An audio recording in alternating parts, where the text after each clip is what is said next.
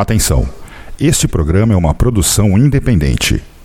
As opiniões e informações nele expressos são de total responsabilidade dos seus idealizadores.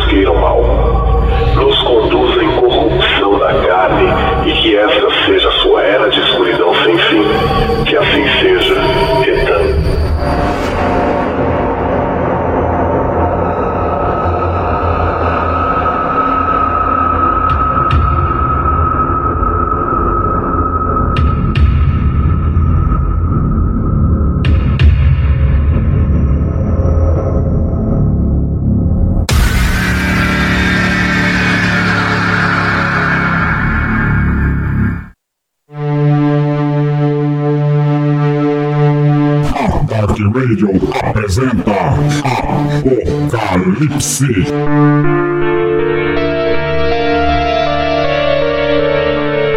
Entrevista Warforges.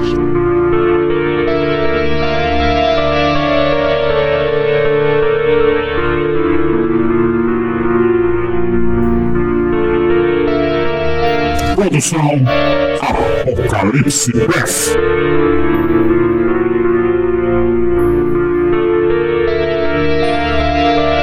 Apresentação Benedicto Júnior Raíssa Brilhante Lenilda Santos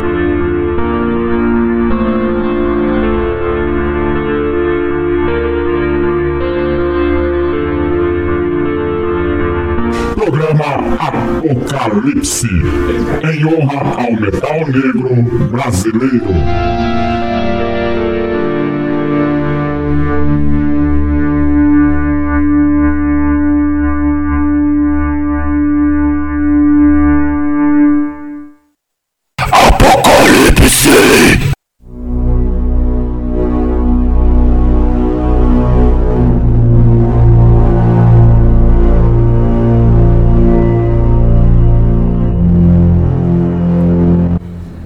20 horas 3 minutos, no horário de Brasília. Começa agora na Dark Radio Apocalipse.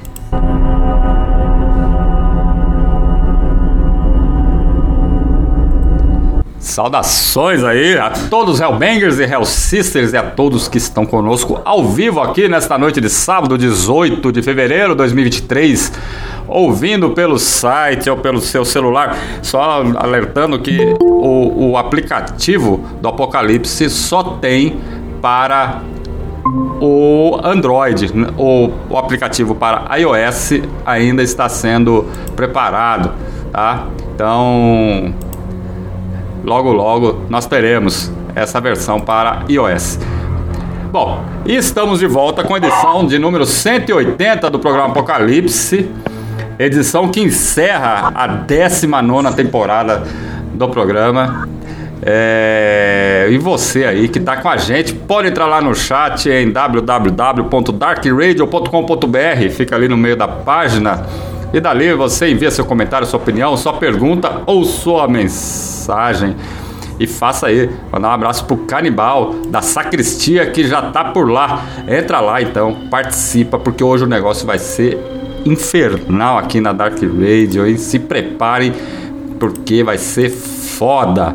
E para este bate-papo de hoje, galera, estamos aqui com ela, Lenilda Santos, seja bem-vinda ao Apocalipse. Eu sei que você está atarefada hoje, aniversário da sua filha, mas seja bem-vinda. Tá por aí?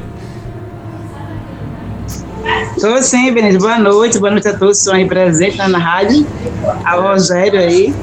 E detalhe, que aí isso aqui junta, viu, no mesmo aqui perfil aqui. A gente entrou só para dar boa noite a vocês. Ah, a Raíssa já está aí Vai, também. Raíssa. Boa noite, Benedito. Boa noite, Rogério. A todos os ouvintes da rádio, a galera que está no chat, né? E um salve aí para a galera que vai acompanhar posteriormente. Com certeza. Viu, o, o... peraí, antes de vamos apresentar o nosso convidado, mas só para vocês entenderem e para o Rogério que está aí para entender, é... elas são de Natal, aonde a Warforged vai tocar no dia 11 de novembro no Putre de Vox Ritual. É, elas estão lá. Estaremos. Eu vou tentar mais uma vez ir para Natal para ver um show. Vamos ver se vai dar certo. Você prometeu, né? Vai vir para Natal aqui, né? Vai ficar é. aqui em casa, viu? Vai ficar aqui no ponto, aqui, internado aqui. Até começar o show. Bom, também temos a 11, estamos recebendo aqui a Warforged ali, que está presente que estará presente, claro, na nona evocação do Putre de Vox ritual, o pão, o vinho e o fogo. Seja bem-vindo aí ao Apocalipse. Gostaria que você se apresentasse aí, os nossos Hell Brothers aí que estão acompanhando esse programa dessa noite de sábado. Salve pessoal, Rogério aqui, é, da Aerof do Airforge. E desde já quero agradecer ao Benedito, a Lenilda, a Raíssa, a todos aí por nos receber e responsa, hein? Fechar uma temporada do programa Apocalipse, que eu também sou ouvinte, acompanho já há um bom tempo. Já vi grandes nomes passarem por aqui em bate-papos assim, homéricos pra gente é uma satisfação tremenda, né? Desde já agradeço também em nome do Demogorgon, do Marcelo, do baterista, que ele não pôde participar hoje, mas tenho certeza que, que vai conferir conosco aí no, nos reprises via YouTube. E a gente Sim. vai sempre manter aí vocês informados das novidades do Putre dos Vox que vai rolar em novembro. E com certeza vai ser histórico, cara. A gente tá com uma expectativa altíssima, porque a gente com certeza vai preparar algo ultra especial para esse evento que vai rolar em uma terra que eu tenho uma admiração e um respeito tremendo, que é o Nordeste. Muito bom, hein? Muito bom. Aí é foda.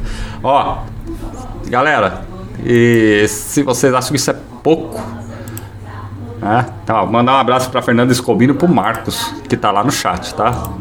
Quem quiser entrar lá no chat, fique à vontade.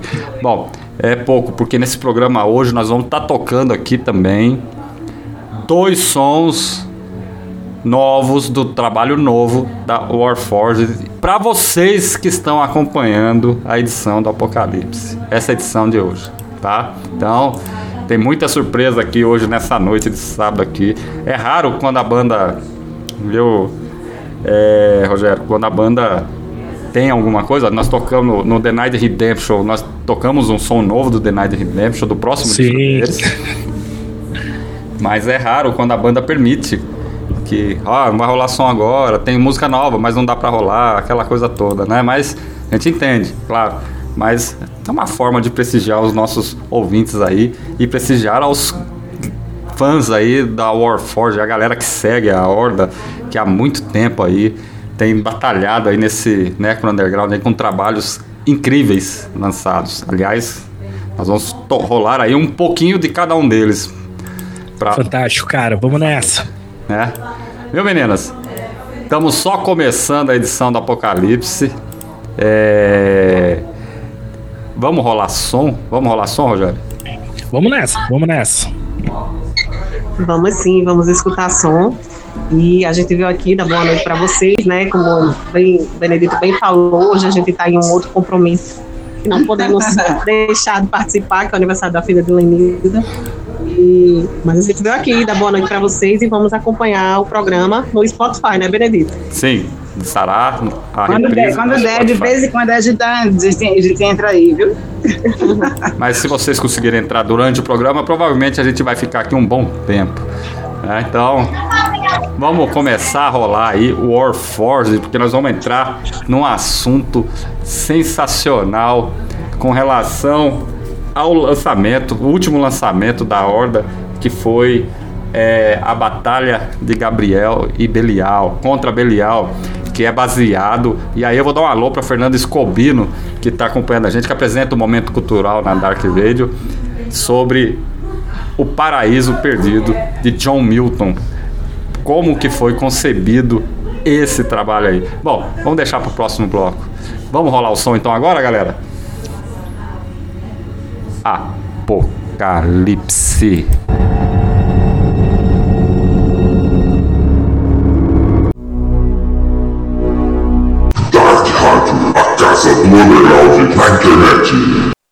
I remember the first war.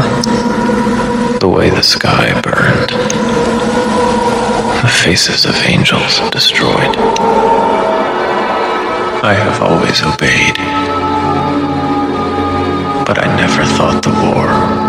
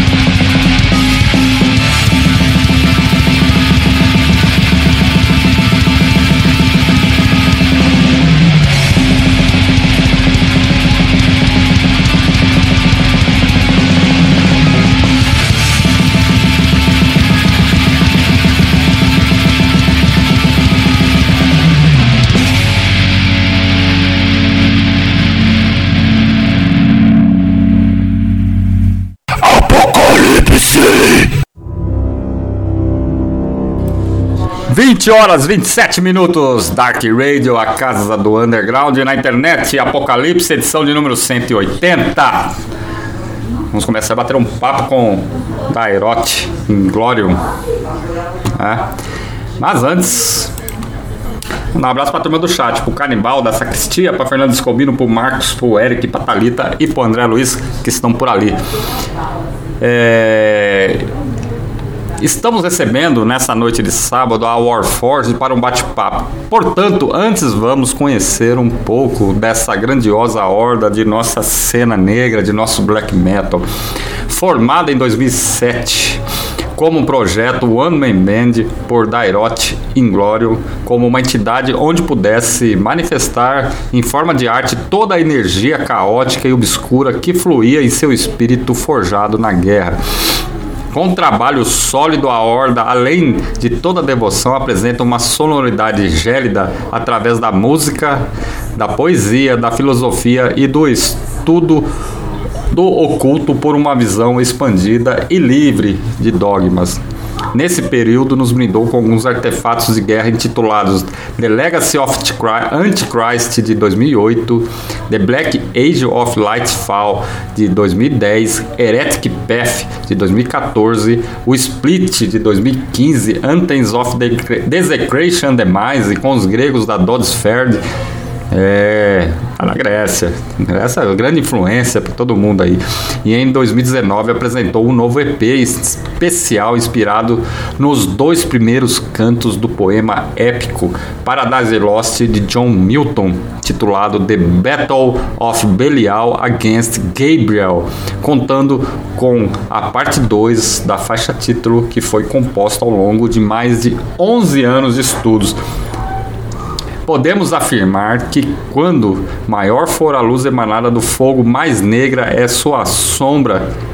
E em março de 2023, o Warforged mais uma vez erguerá, erguerá seu, cálice, seu cálice perante o altar da Serpente Vermelha e nos brindará com seu novo full lane intitulado, intitulado Quintessense. Aliás, fica até o final que nós vamos rolar dois sons aí de, desse trabalho aí, galera.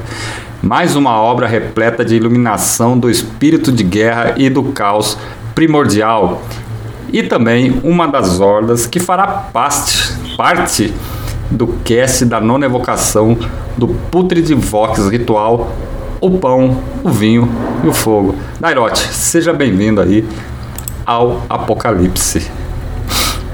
Fantástico, War Brother. Pô, só tenho a agradecer, né? Fico muito feliz de poder conversar com todos vocês aqui, contar um pouco da história dessas obras, dos estudos, porque para isso chegar até os parceiros que apreciam o trabalho é só através desses canais fantásticos que nem é o o programa Apocalipse, o trabalho que a Dark Radio também realiza. Fico muito feliz de estar aqui com vocês. É, vou pular algumas etapas, não que eu não vá voltar nelas no nosso bate-papo, mas como acabei de rolar a The Battle of Belial Against Gabriel, parte 1 e parte 2, na sequência, eu queria entrar já um pouco no assunto do Paraíso Perdido do John Milton. Para o pessoal entender. Para o pessoal entender. É uma obra-prima né, da poesia, né? Foi uma narrativa que foi escrita pelo Milton quando ele já estava cego. Não sei se o pessoal sabe disso, mas quando ele ele não escreveu, ele narrou, ele, ele contou a história para um cara escrever. Foi a é. filha dele. A filha dele, né? A filha dele que escreveu. Ele narrando, é claro, né? Sim, ele lançou aí os Dez Cantos em 1667. Já faz tempo, hein, cara? Depois, em 1674, ele foi revisado. E aí, depois, né? Saiu de novo em 1671. É o canto 1 e o canto 2 dessa obra-prima da literatura mundial que deveria ser obrigatória as pessoas lerem. Essa é a minha opinião. Né? Quem, ainda, quem ainda não entendeu a visão lá na Idade das Trevas, 1600 e tanto ali, sobre a religião, sobre o cristianismo, os dogmas, tudo, eu acho que Paraíso Perdido é uma boa reflexão para se entender o porquê de muitas e muitas coisas. E é nisso que trata esse trabalho aí lançado pela Warforged, né? The Battle Against Belial Against Gabriel. 11 anos, cara. Por que tanto tempo? Cara, porque é, é, interessante eu compartilhar com vocês como que eu cheguei na obra Paradise Lost. O nome, ele é muito famoso por se tratar de um, uma grande obra da literatura clássica, né? Como você disse, deveria ser obrigatório que todo mundo tivesse ciência do conteúdo que é. ali Milton escreveu, só que ao mesmo tempo eu conheci lendo uma obra do William Blake chamada O Matrimônio do Céu e do Inferno, que é, cara, é fudido, fudido. É super curto, só que ao mesmo tempo que tem a poesia que ele escreve, ele também ilustrou, né? E logo de início, no, nos cantos iniciais, ele fala sobre. chama A Voz do Demônio, inclusive. O, o capítulo inicial que ele fala sobre o Milton. Ele fala que tá tudo escrito na obra de Milton, Paradise Lost, e Milton fazia parte do lado do demônio sem saber. Então, é, quem estudar a história de Milton vai dar um pouco de, de travada na cabeça, porque Milton ele era extremamente cristão, entendeu? Sim. E o período político da Inglaterra, enfim, do mundo naquele período era extremamente complexo.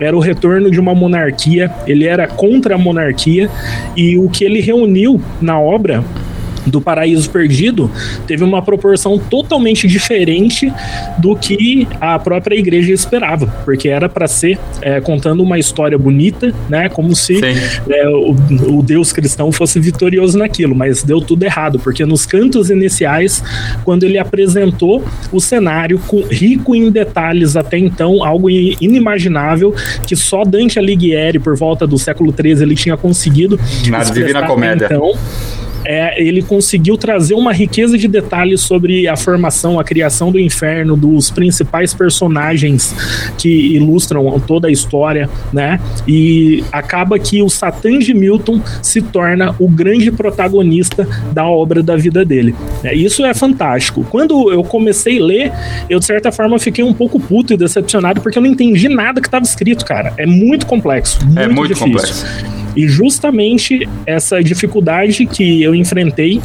ali, mas fascinado pelo cenário e tive a oportunidade de ter acesso à obra do Paraíso Perdido ilustrada pelo Gustavo Doré, que hum. basicamente Sim. todos os plays iniciais do Warforged eu uso essas ilustrações porque para mim aquilo é uma representação perfeita do cenário de guerra que eu imagino quando eu escrevo as letras e as poesias do Warforged, né, inspiradas naquele cenário. E, tudo isso é, acabou me trazendo uma gana por estudar mais sobre isso. Eu me senti inferiorizado por não entender o que estava escrito ali e me colocou em um caminho de busca e se expandiu em vários aspectos positivos para o meu crescimento, né? Como, como músico, enfim, em tudo, assim, artisticamente. Foi, foi sensacional. Até no estudo, principalmente, na verdade, no estudo do, do oculto, né? Uhum. E por isso eu escolhi a obra. Eu cheguei na obra dessa forma. 11 anos pela estudando pela complexidade, até então eu continuo estudando, porque cada vez que eu leio eu entendo um contexto diferente, né?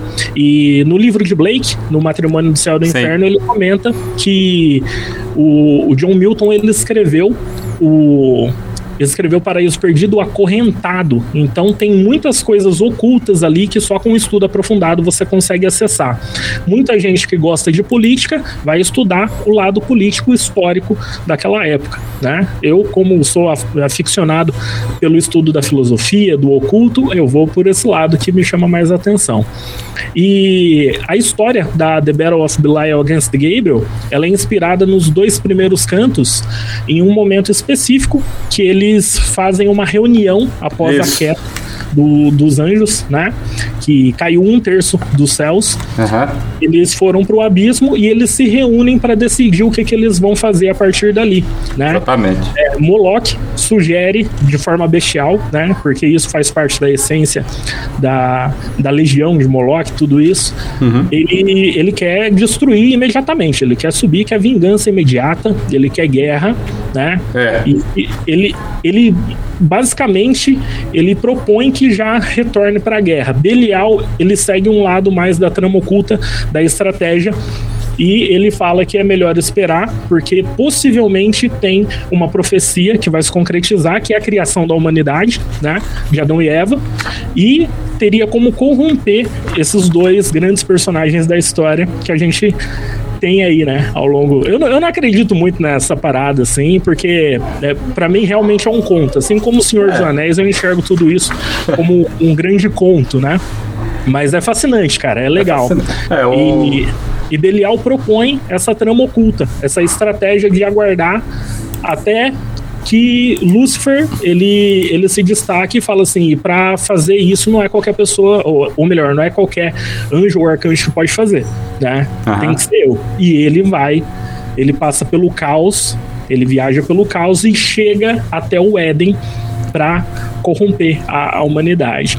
No, no trabalho que eu escrevi, da The Battle of Belial Against Gabriel Part 2, eu, eu avancei um pouco nessa linha de tempo, porque na verdade não é uma linha cronológica, né? Estudando a, a obra de Milton, dá para entender que não existe é, uma cronologia exata entre Éden, nada disso. São espaços diferentes, espaços-tempos diferentes.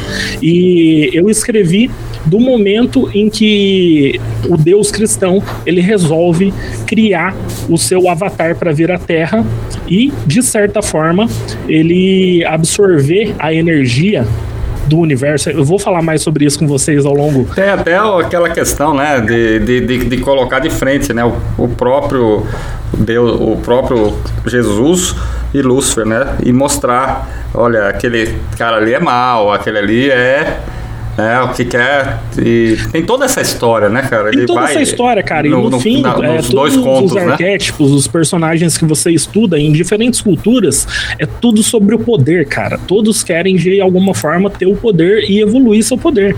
Sim. E isso não é diferente com Deus cristão. Não tem diferença alguma, né? É o que a gente é contra o dogma de, de- das religiões cristãs, judaico-cristãs e tal.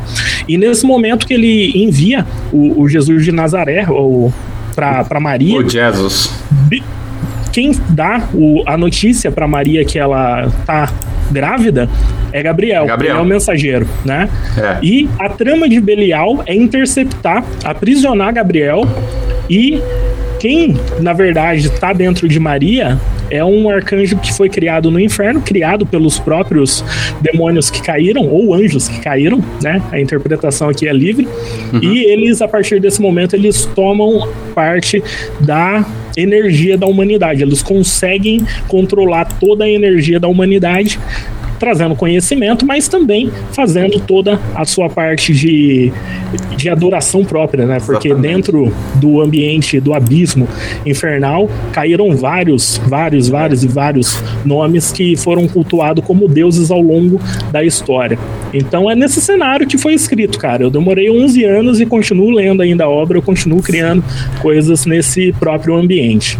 Eu. Você falou um negócio, eu me lembrei de um som é do, do Arbach, o Battle in Triumph, que traz justamente essa temática, né? A, a vingança velada de Lúcifer, né? E a vingança de Samael e principalmente de Lilith, né?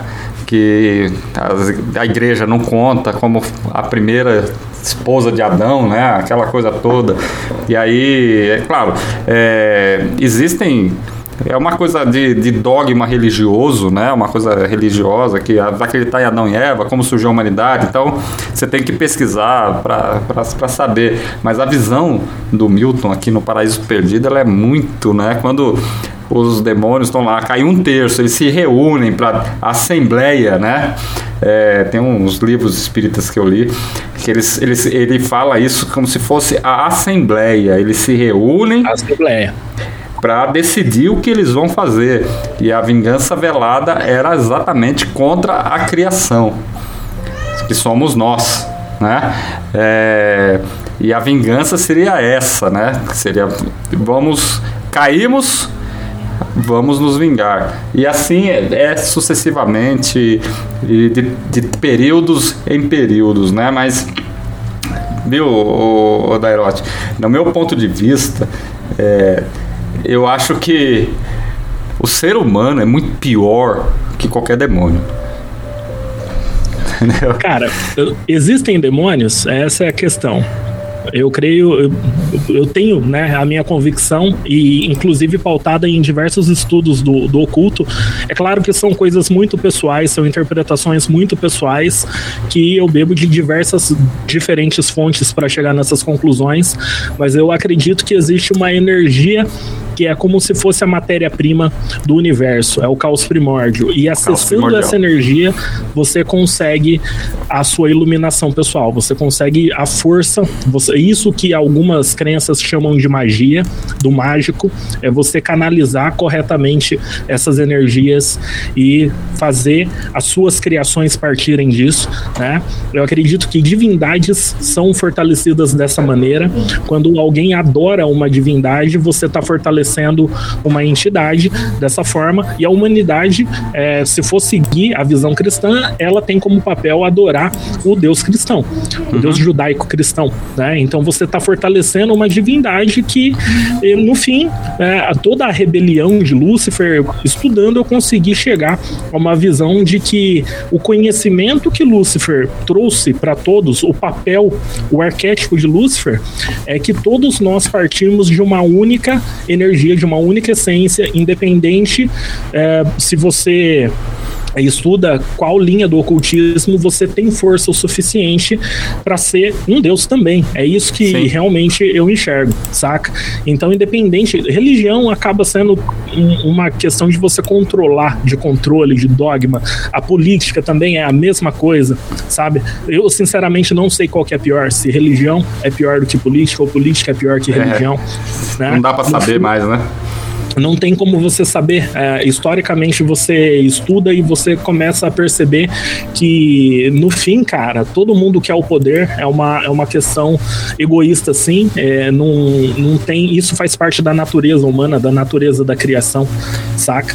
E se você pensa em um mundo ou no próprio universo ou além vida humana que a gente tem aqui, cara, você tem que pensar em uma escala infinita, que não tenha limites. E a única forma que eu consigo pensar nisso é numa energia infinita que possa ser organizada e criar, né?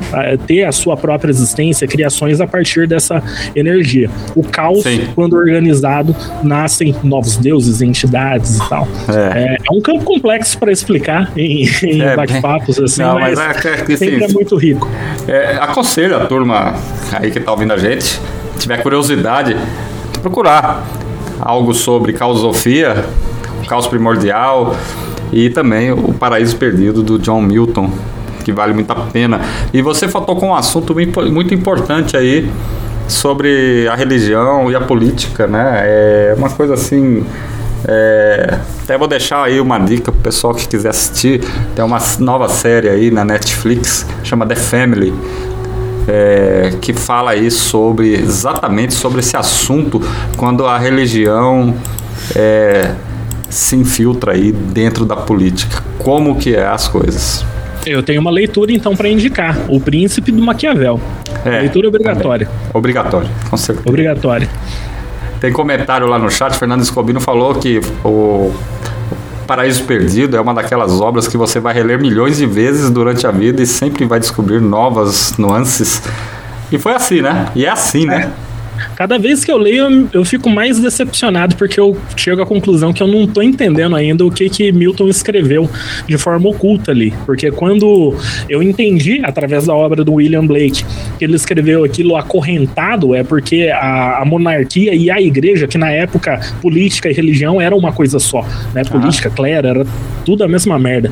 É, século XVII na Inglaterra é terror, terror puro, assim, né? Aí eu falei assim, cara, tem muito para eu estudar até chegar nisso, né? E uhum. continuo estudando, continuo buscando referências aqui.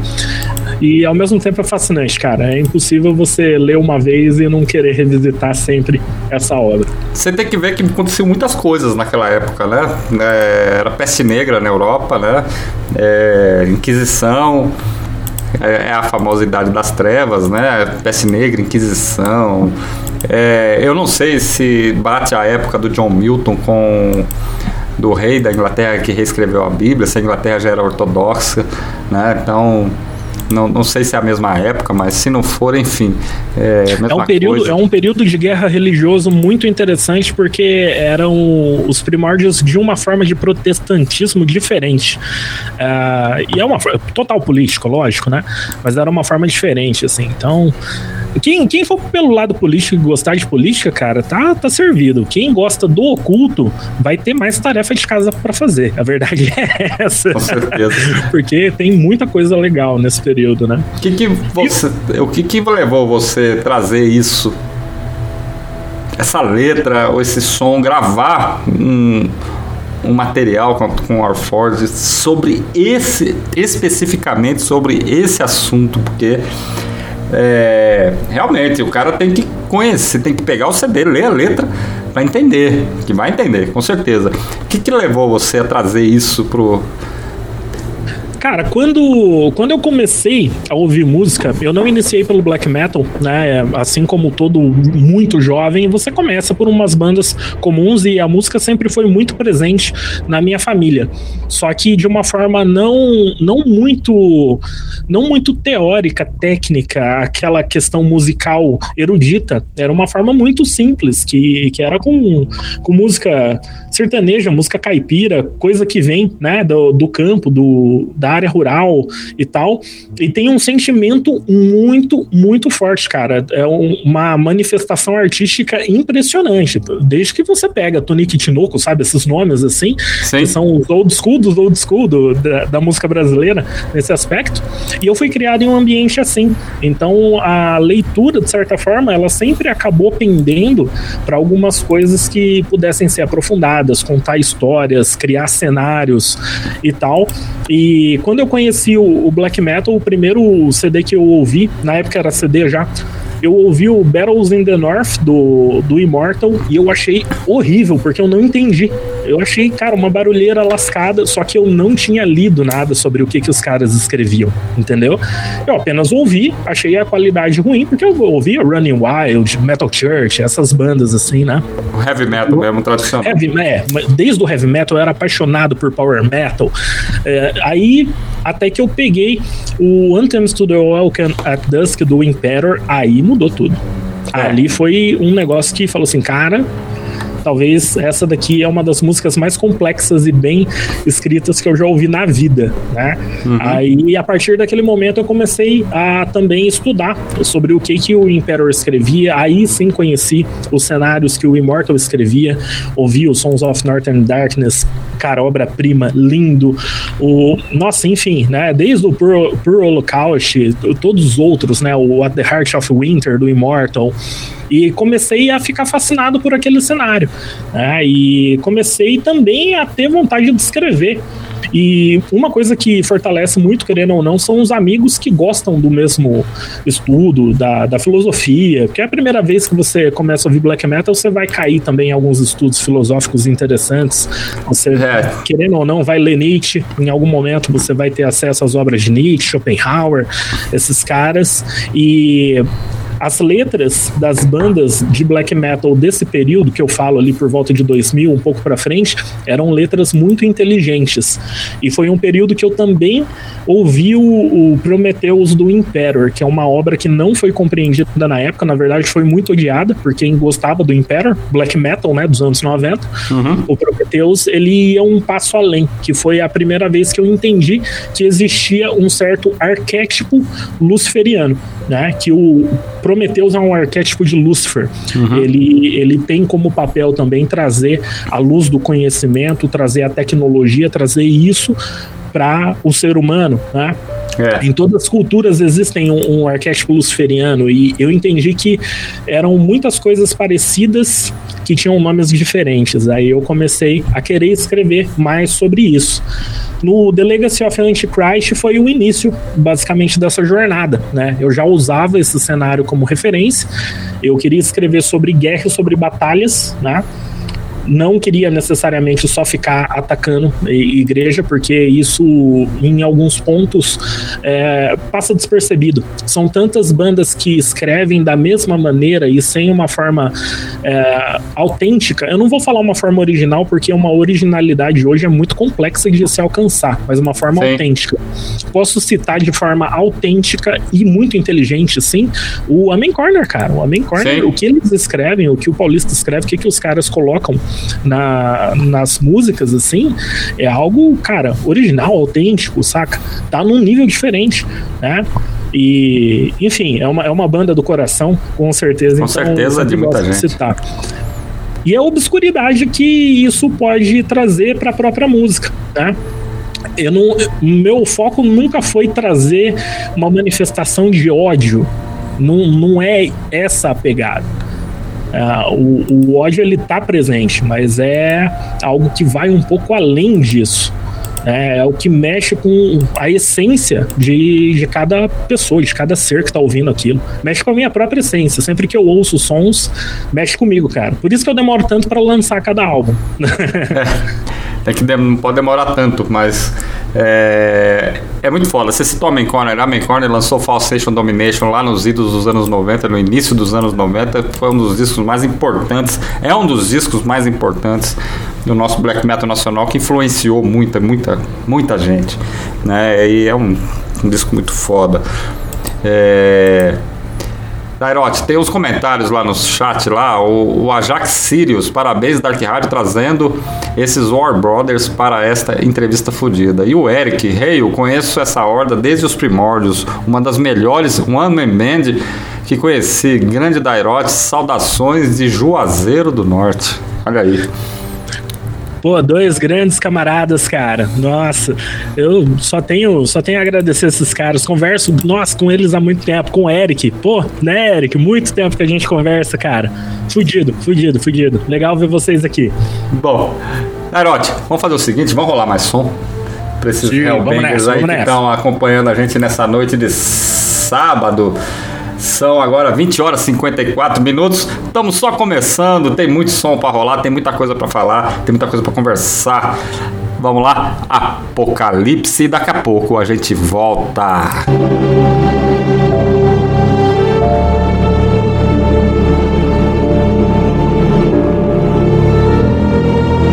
Dark Rádio, a casa do underground na internet.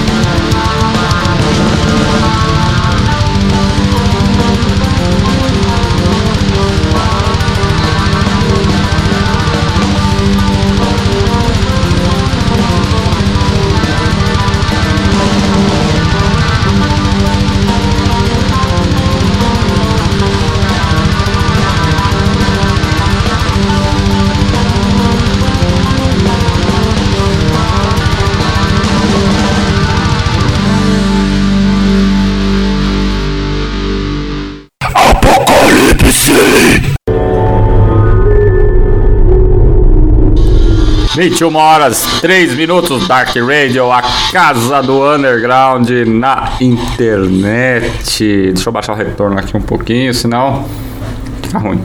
É, rolei aí na passagem, rolei dois hinos da Warforged, rolei When the Brave Are Silent e Heretic Path. Sei que as pessoas procuram aí black metal gringo, quando no Brasil nós temos grandiosas hordas. Uma delas aí, Warforged. Vai tocar dia 11 de novembro lá no Putrid Vox Ritual em Natal. Vai ser um evento muito, um ritual muito foda. Eu fico imaginando como que é Warforged ao vivo. Vocês não tocaram muito não, né, Dairote? Cara, dá muito trabalho. Quantos shows vocês fizeram ao vivo, cara? Nossa, meu, subir no palco é um trabalho extremo por parte de todo mundo que tá envolvido. Desde desde os músicos até o pessoal que entra de suporte. É uma responsabilidade muito grande também, porque não é uma questão de ser exigente, mas é de uma vontade constante de oferecer o melhor para quem apoia a jornada, apoia a caminhada, uhum. entendeu? Eu, eu tive poucas oportunidades que eu olhei, eu achei que realmente valeria a pena subir no palco, né? E inclusive o Heretic Path, o EP que você acabou de rolar dois sons, marca a entrada do, do Demogorgon, do Marcelo, uhum. do Warforged, e ele foi gravado como um teste se funcionaria a gente tocar junto. Olha que louco, né? Sim. Porque até então eu fazia tudo como One Man Band, é uma outra dinâmica, é uma outra forma de fazer isso acontecer. E foi exatamente após o primeiro show do Warforged. Então, até, até o momento nós subimos no palco apenas três vezes. É, convites sempre rolam, só que a maioria das vezes eu não sinto que aquele evento é o evento correto para o Warforged subir no palco. E ao mesmo tempo, é, quando o Diego entrou em contato comigo, quando o pessoal da, do Putre dos Vox entrou em contato comigo, eu topei na hora, né? Independente da, uhum. das condições que nós combinamos, que nós conversamos, pela seriedade que eles têm em todos os eventos que eles que eles organizam pelo, pela seriedade dos estudos do oculto que o Círculo Putre dos Vox Sim, tem. Tem. Né? É. é. É, uma coisa que talvez quem vá participar do evento, as bandas sabem, mas o público que vai comparecer, nem todos entendem uh, o nível de estudo, de avanço, o nível que eles têm de compreensão das energias que eles evocam. Então é uma coisa que, que vale muito a pena é, parar e dar atenção e fazer parte desse grande ritual que está sendo organizado. Felizmente, em um local que eu tenho muita vontade de visitar. Então a gente já combinou aqui que a gente vai casar além do, do evento, a gente vai curtir uma temporada boa viajando naquela região, curtindo. com certeza. Não vou nem perguntar se é a primeira vez, que com certeza deve ser a primeira vez. Eu espero, vou começar a juntar, tô, tô, tô me preparando aí, juntando as moedas, juntando as coisas, para estar tá lá em Natal também, em novembro, com vocês lá. Com certeza, cara. Se, de, se, depender do nosso apoio aqui, a gente vai te encher muito saco e apoiar para você aí também. Além de estar tá aqui é, fazendo todo esse trabalho de assessoria para o evento, né? Que, né? E divulgando o evento, que eu sempre divulguei o Putre dos Votos, porque sempre achei um. É, uma coisa muito foda, não só pelo evento, mas pela questão também conceitual e ideológica por trás, né?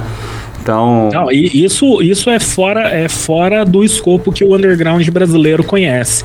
Talvez o, único produtor que eu tive um contato que foi num nível de seriedade tão grande foi o Flávio da, da Torkeren, uhum. né?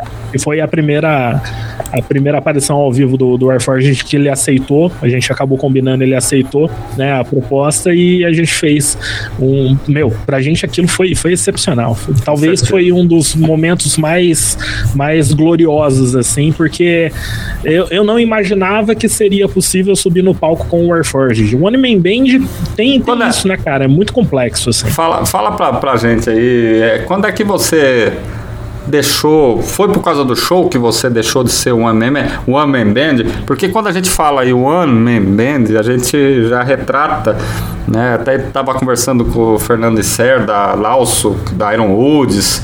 Sim, da Malediction sim. 666, né? Ele também tem os projetos do One Man Band. E o One Man Band tem os discos da Lauso que são muito fodas, mas é uma coisa tão pessoal, né? É, é uma coisa tão pessoal. É, você com certeza montou o Warforged para ser uma coisa pessoal, né? O One Man Band já retrata isso porque você não quer ninguém na banda, é, você faz tudo, você, né? Aquela coisa toda que todo mundo já sabe. É, foi por causa do show que você foi convidado e deixou de ser o One Band ou você acha, pensou que poderia, é, que, que o Warforged pode sim formar uma banda, mas a questão é essa: quando você quer formar uma banda, você tem que achar as pessoas certas. Porque também não pode ser qualquer pessoa para tocar numa seara dessa, entendeu? Numa, numa, numa letrada dessa. Cara, é, é, um, é uma, uma resposta até difícil de passar exatamente o que, que rolou naquele período, porque o Warforged ele, ele nasceu com o sentimento de eu querer colocar algumas composições, né, é, em um trabalho que fugisse um pouco do que eu vinha fazendo com a banda que eu tocava na época. Chamava Vlad Draculari, que era com dois grandes amigos, uns músicos, uns puta músicos excepcionais, todos muito jovens, né, todos bem molecadas, assim, só que, cara, com espírito e uma qualidade de composição impressionante. E esses caras, eles me ensinaram muito sobre o que, que é compor de verdade. Só que as músicas do, do Warforged, desde o início, elas tinham a proposta de ser How Black Metal, né? Algo bem mais simples. E nesse mesmo período, por volta de 2007, mais ou menos, um contato que eu tinha assim muito amplo com a galera era através do MySpace. Foi a primeira vez Sim. que o digital ele se fez uma ferramenta extremamente útil para o underground para você se conectar com grandes bandas que você nunca imaginou que você poderia conversar. Então, através do MySpace, eu comecei a ter contato com muitas bandas de black metal do mundo todo, né? E conversando com a galera. É o mesmo período, é um período ali contemporâneo do início do Twilight, do Paolo.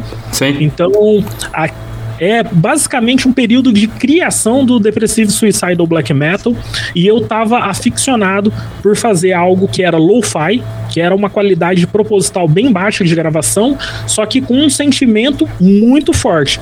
Né? A primeira vez que eu ouvia bandas tipo o Shastor dos Estados Unidos, cara, minha cabeça triturou, esmagou. Falei, cara, o que, que esse cara tá fazendo? Foi, É foda, um hein, cara? nível de conexão tão absurdo que eu Shastor é tive ouvindo aquilo. E aquilo não tinha como fazer como banda, cara. E eu não encontrava pessoas que, que topariam entrar naquela mesma atmosfera, né? O que favoreceu o Warforged, então, a fazer o primeiro show foi a nossa banda de death black metal, o Hurricane. Porque como a banda estava nativa, fazendo muitos shows legais, a gente fez a abertura de algumas bandas de fora do Brasil, e isso a gente sabe, por mais que o underground aqui é muito forte, a gente tocou em grandes eventos, né, eventos extremamente bem conceituados, como o Underground Metal Fest de Piraju e tudo. A gente teve a oportunidade no nosso primeiro show abrir um show do Onslaught, entendeu? Sim. E o público fudido. Aí depois a gente tocou, o Flávio da Torquering organizou o Nocturnal Depression em São Paulo. Então foi um momento bem legal que, que particularmente a gente viu, né? Uma esfera diferente ali da, da cena que a gente não tinha contato até então por fazer parte da cena do Paraná. E a gente tocou com Immolation, tocou com, com Incantation, no, no caótico Avalanche Metal Fest. Só quem tava lá lembra do quão caótico foi aquilo. Mas no fim funcionou, né? Funcionou e a gente se conectou com, com galera do, do mundo todo aí que foi lá para principalmente Sudamérica, que foi muita gente para conferir o evento. E rolando a primeira apresentação, a banda base foi o Hurchen, né? Então a Maeton e na época o Cernunos fazia parte do, do Hurchen, ele topou participar conosco também. E o Marcelo, eu conhecia a, o outro trabalho dele, que é o Argonaf. É uma puta de uma banda da época, né? E Aham. black metal fudido, rápido pra caralho, assim, muito mais rápido do que várias bandas faziam na época, assim. Ele era um puta baterista, só que ele, cara, ele é recluso, ele é simples, ele é no mundo dele, estudos dele, tudo, e gostava de, de várias bandas extremas, assim. E quando a gente conversou em um churrasco na, em Presidente Prudente, né? Ali um, um colega em comum da época, eu falei pra ele que eu conheci o Argonaf, tudo, e ele falou assim: é, e aí, vocês estão tocando com o Hurchen? Vi vocês tocar e tal, tal, tal. Aí o Flávio tava junto, a gente começou a falar sobre fazer esse show, né, no, no Profana Aliança. Inclusive, como tava todo mundo no churrasco, começou aqueles incentivos, o Flávio topou, e a gente, meu, o, o Marcelo, o Demogorgon, falou assim: cara, então beleza, vamos nessa. Ele nem conhecia o Warforged, ele não tinha ouvido o som. Quando ele pegou o play, ele ouviu, ele falou: cara, é isso que eu sempre quis tocar minha vida toda. E a gente começou Sim. a aprofundar. O primeiro ensaio que rolou meu e dele, a gente passou o setlist inteiro, porque ele mora a mais de, de 300 quilômetros daqui da região que eu moro, né? A gente passou o setlist inteiro pro show, sem errar nenhuma vez. Cara, passou perfeito, parecia que eu tocava com ele já há 20 anos, entendeu? Muito então nisso bateu. Só que ao mesmo tempo, não é só isso para você constituir uma, uma banda com um parceiro, né? Você precisa casar também a questão ideológica, a questão de estudos musicais, porque no One Man Band a coisa é centralizada em uma mente só. Quando você tem a oportunidade de ter uma banda, você vai extrair o melhor de cada um que está exercendo seu instrumento, né?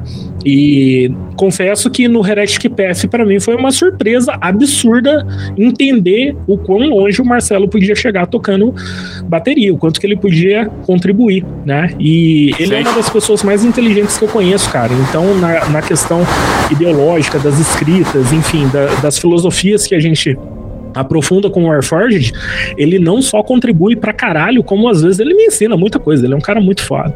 então certeza. essa irmandade nasceu pela paixão em comum do black metal, pela qualidade dele como músico, que, cara, foi impressionante, contanto que depois disso ele também passou a integrar o Hurchen, né? E o mesmo acontece com a Maeton, que é o meu parceiro de banda no Hurchen. Na verdade, o Hurchen é do Amaeton e a gente toca com ele, né? Ele é o nosso, o nosso líder na banda. E, cara, é, é pra você ter banda, você tem que ter afinidade com as entidades que estão na banda. Então, pra mim, hoje o Marcelo, ele não só parece que, que faz parte da, da essência do Warforged desde o começo, como ele evoluiu para um nível que eu nunca imaginei que seria possível chegar. Não é planejado, não é planejado. É. Ele chegou porque eu tava com a energia correta e ele queria isso também, saca? É, Você falou aí, esse barulho que vocês estão ouvindo aí, esse chiado aí, não é chiado da, da gravação nem da transmissão, não. É que tá caindo uma tempestade aqui em Anápolis agora, nesse momento, que tá foda. Se, se por um acaso a gente sumir daqui, viu, Rogério, é porque acabou a energia. Ah, a gente dá um jeito de voltar depois. É, a gente volta, fiquem atentos. É, mas se acabar a energia. É, porque aqui é o seguinte, o cachorro mijar no poste acaba a força, entendeu? Anápolis é, tem essas pe- peculiaridades. Você falou Presidente Prudente aí, cara. Eu nasci em Presidente Prudente, tá? Sério, cara? Caramba. Nasci, Olha aí, né? Conheço sua cidade, Londrina. Foda, Londrina. Cidade maravilhosa aqui, cara. muito bom. Olha aí, ó.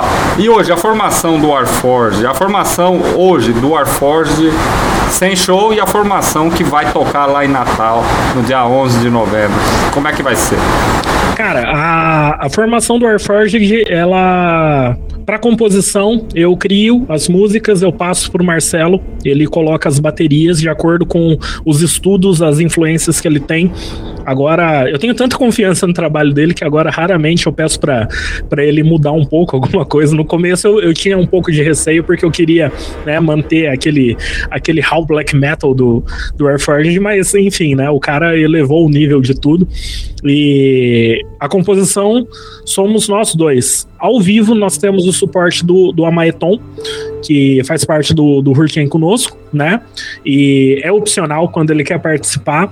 Ele sabe que ele é extremamente bem-vindo quando ele sentir que, que não pode fazer a viagem e tal, porque ele tem uma empresa que ele cuida, enfim. Todo mundo tem as responsabilidades, né? Sim. Fora a banda. Aí ele pode optar por não participar e ele também escolhe qual instrumento ele quer tocar no, no dia do show. Então, em alguns casos ele tocou baixo, em alguns casos ele tocou guitarra. E aí eu escolho se eu chamo mais algum live member.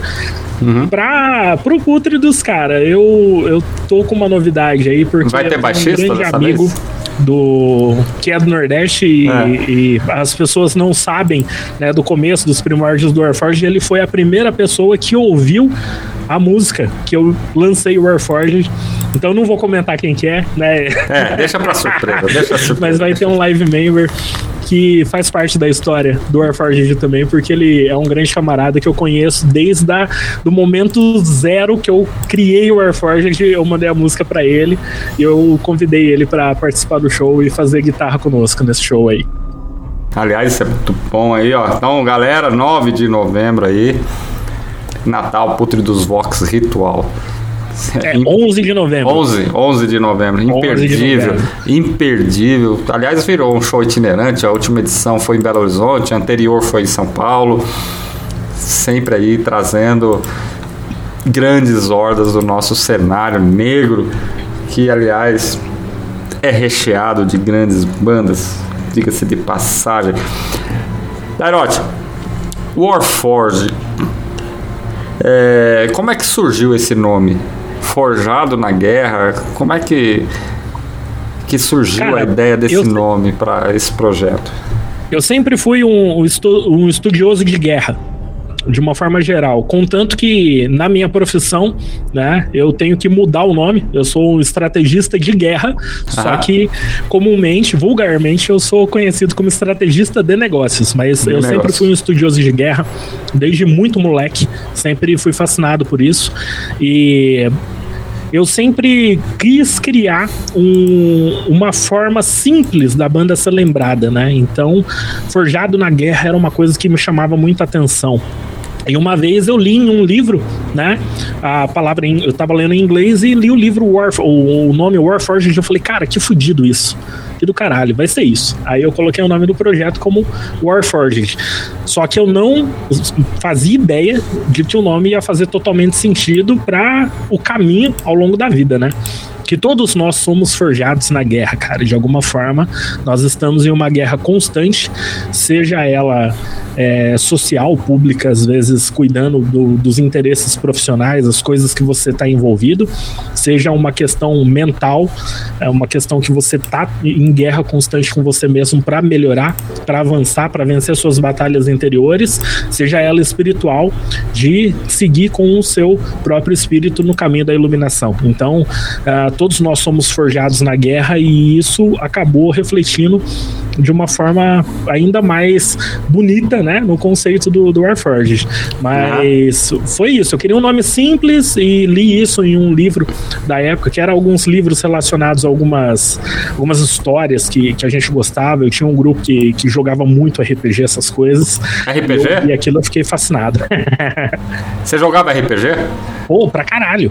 Pô, eu sou mestre de RPG, cara. Eu sou da, do, da velha guarda, eu sou do tempo do ADD, lá do. Ah, é, cara, é, eu joguei uma mesa de, de Dungeons and Dragons 13 anos. Pois 13 é, cara. Anos eu... com a mesma galera, pô, fantástico, assim. Eu tive, eu tive a satisfação de ter mestrado na primeira convenção internacional de RPG no AMB em São Paulo, sabe?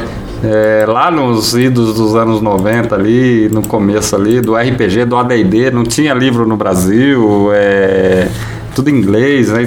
Porra, aprender a falar cara, inglês, cara. Uma coisa que eu fico, que eu fico puto, Benedicto, é, é, que a galera, de uma forma geral, quando você cola na, na porta dos shows legais, assim, você vai conversando com a galera, a galera tá numa panca, cara, e jaqueta é. de couro e tal. Cara, fala, fala das coisas legais que vocês gostam também. É, pode falar de filme, pode falar de série, recomenda essas paradas. saca? Tudo, tudo é uma manifestação artística, né? E, cara, para mim foi. fez parte, sim, de de, muita coisa que eu evoluí futuramente, né? A, a, manifestação artística do Warforged ela conseguiu entrar na profundidade que, que eu espero, pelo menos, né? E escrever e tal. Eu odeio cantar, cara. É uma coisa que eu raramente comento assim, porque eu não falo muito, mas eu odeio cantar. Se eu pudesse fazer o Warforged instrumental, eu fazia. Mas eu adoro escrever, né? E os cenários que eu aprendi a visualizar dessa época de juventude, jogando RPG, me ajudam a escrever também letras melhores, a entender melhores as literaturas que eu sou apaixonado, entendeu? É fudido, cara. É fudido. e, e hoje eu sou mestre, né, de Call of Cthulhu né? Baseado totalmente na obra do Lovecraft, né? Não, não mestre mais a D&D. Outro cenário fudido, Nossa, cara, é fudido, foda, fudido. E, e, vejo minha filha, que fez 18 anos, minha filha joga RPG, né, cara? É foda. Que fudido, cara, que fudido, porra.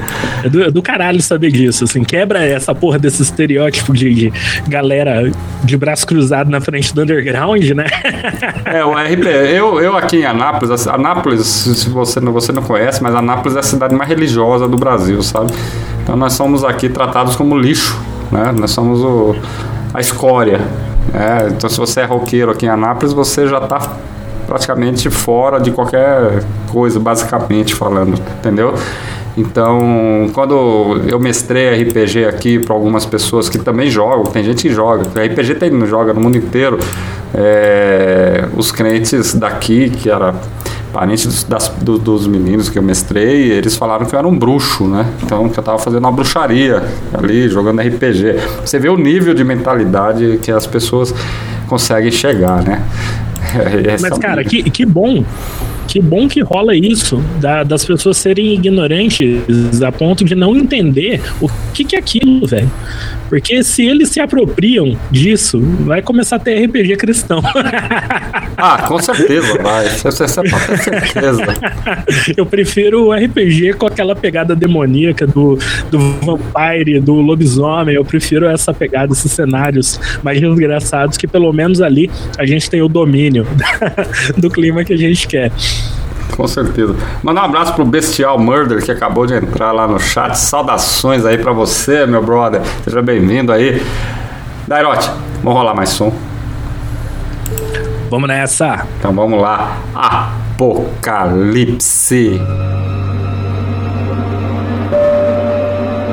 Dark Rádio, a casa do na internet.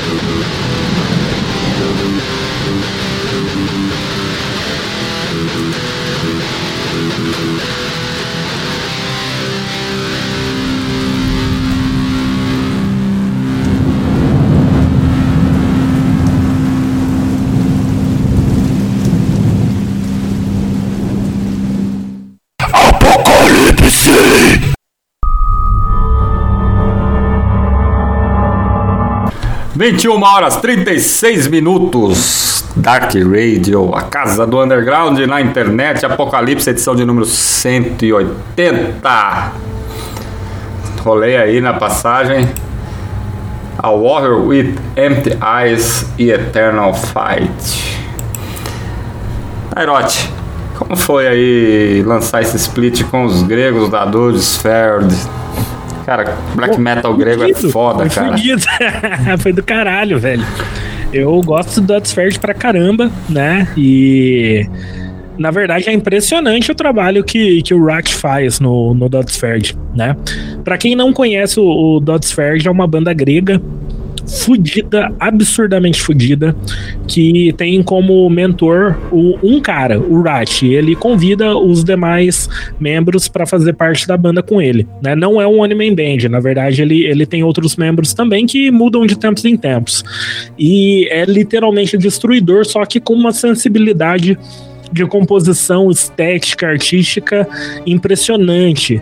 E eu, eu já até te, interrompi a pergunta, porque, cara, eu curto Sim. pra caralho esse split. Ele sabe? chegou, a- ele chegou a levar o som da Warforged lá pra Grécia pra galera ouvir? Você chegou a ter algum Levou, feedback, cara, levou. A gente manda, ah, foi um lançamento com a gravadora, né? A Wolves Curse Records, a Pagan War. A gente fez um, um- uma divisão 50% a 50%. Eu fiquei responsável por enviar para ele metade desses materiais, né? Então foi muita coisa pra gringa e ele fez uma divulgação absurda do Warforged por lá, assim como eu me encarreguei de fazer a divulgação do Dotsford aqui. Antes de rolar o split, pela Wolves Curse Records, eu tinha lançado o Desecrating the Spirit of Life deles, cara, que é fudido. É um, um play que ele tinha gravado regravado, na verdade, né, que é uma das obras clássicas do, do Dodsford. É, na época eu tinha uma parceria muito forte com outras gravadoras também que prensavam fora do Brasil pra gente, então saiu numa qualidade bem foda, assim, foi, foi um período bem legal. E surgiu a ideia de unir, né, os dois EPs que as bandas tinham disponíveis no momento ali, lançar um split para fortalecer o Dodsford aqui no Brasil. E quem sabe, né, pode ainda rolar uma, uma dobradinha Dodsford e Warforged aqui no Brasil. Ainda tenho contato com ele, ele é um cara Oh, aí fantástico. sim, hein, cara. Aí ia ser muito foda. Cara, com certeza ia ser muito foda. Vamos ler os comentários. Tem um comentário no chat lá. Vamos ver aqui. Vamos ver onde eu parei. É. Fernando Escobino tá falando, não duvido que já tem RPG cristão. Também não, viu? É, o Bestial Murder. Muito foda essa entrevista da Erote Glória. Foi um, um contato muito próximo por muitos anos. André, minigame também, esse é um dos mais antigos. André, deve ter sim, eu baixei no celular Lula versus Bolsonaro. Aí é foda, né, cara? Bestial Murder.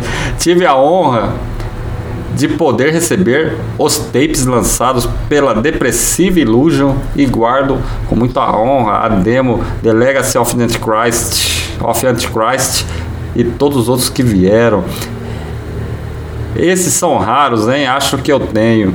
E aí o Bestial Murder, em um determinado momento eu realizei o convite a ele para apresentação aqui em BH por motivos o evento não ocorreu. Agora vamos dividir o palco no Putre do Vox Ritual. Putre do Vox Ritual, galera, vai rolar dia 11 de novembro lá em Natal. E vai ter o cast formado por Infernal Eleven, Infernal 11, se você preferir, antigo Infernal Inquisition, Inferno e Freezing, que foi a- a- o anúncio dessa semana, aliás, muito foda, viu, cara? The Night Foda, hein? Foda. Demais, É. cara. Muito foda, cara. The Night Redemption, os grandes brothers meus aqui de Brasília, cara. Cê- Já vi eles tocarem várias vezes, cara. E espero vê-los de novo. Warforged. E aí, a banda aqui, eu não consigo ler o nome, mas essa é proposital. Mas é Teorigaralina, sei lá. Não consigo, não, não consigo ler. Quem cons conseguir ler esse nome, por favor. É. Vê, vê o anúncio no, no Instagram da, da Pútridos que, que lá dá pra sacar qual que é a proposta. É, mas assim, a ideia da banda é essa mesmo, é ninguém conseguir ler o nome. Então pronto. Warforged tem um som único, você encontrou uma fórmula única para o som. Você conseguiu balancear muito bem partes agressivas, típicas do Raw Black Metal, com aquelas partes atmosféricas. É, inclusive, nós estamos falando em off aqui, né? É, tem uma, uma, uma parte aí da Warrior, né? Se eu não me engano. Isso. Tem ali a, a, aquela fala no meio, é do filme Amadeus. Quem assistiu o filme, é, esse filme vai sacar. É muito foda, né? O que aconteceu ali, a história do filme, a história do Mozart, né? Um gênio incontestável da música, né? Clássica, erudita.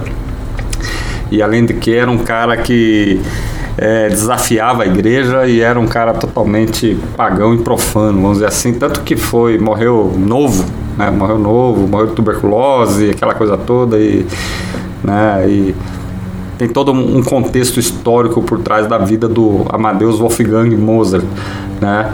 E você conseguiu fazer com que o som da Warforged soasse de uma maneira única que você consegue é, de ouvir e já saber, olha, isso aqui é Warforged, é, né? E outra, não só por ser Warforged, mas também é black metal brasileiro.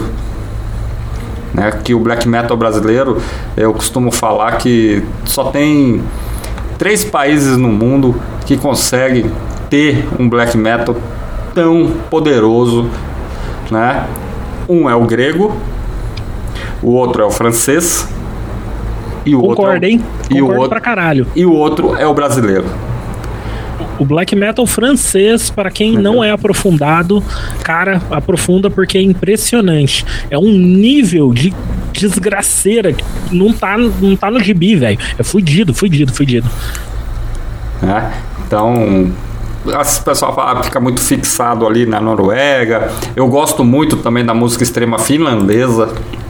Eu acho que tem grandes bandas ali, por exemplo, a Egros, eu acho que é uma das grandes nomes, tem Palo Nazarene, né? Tem grandes nomes Sargás? Pô, Sargás, eu gosto pra caralho. né? Então, tem, tem- tem grandes nomes ali na cena finlandesa, o pessoal fica muito, mas o pessoal fica muito fixado ali na na na Noruega, né? Então esquece que existe o black metal brasileiro, que é realmente um dos mais importantes.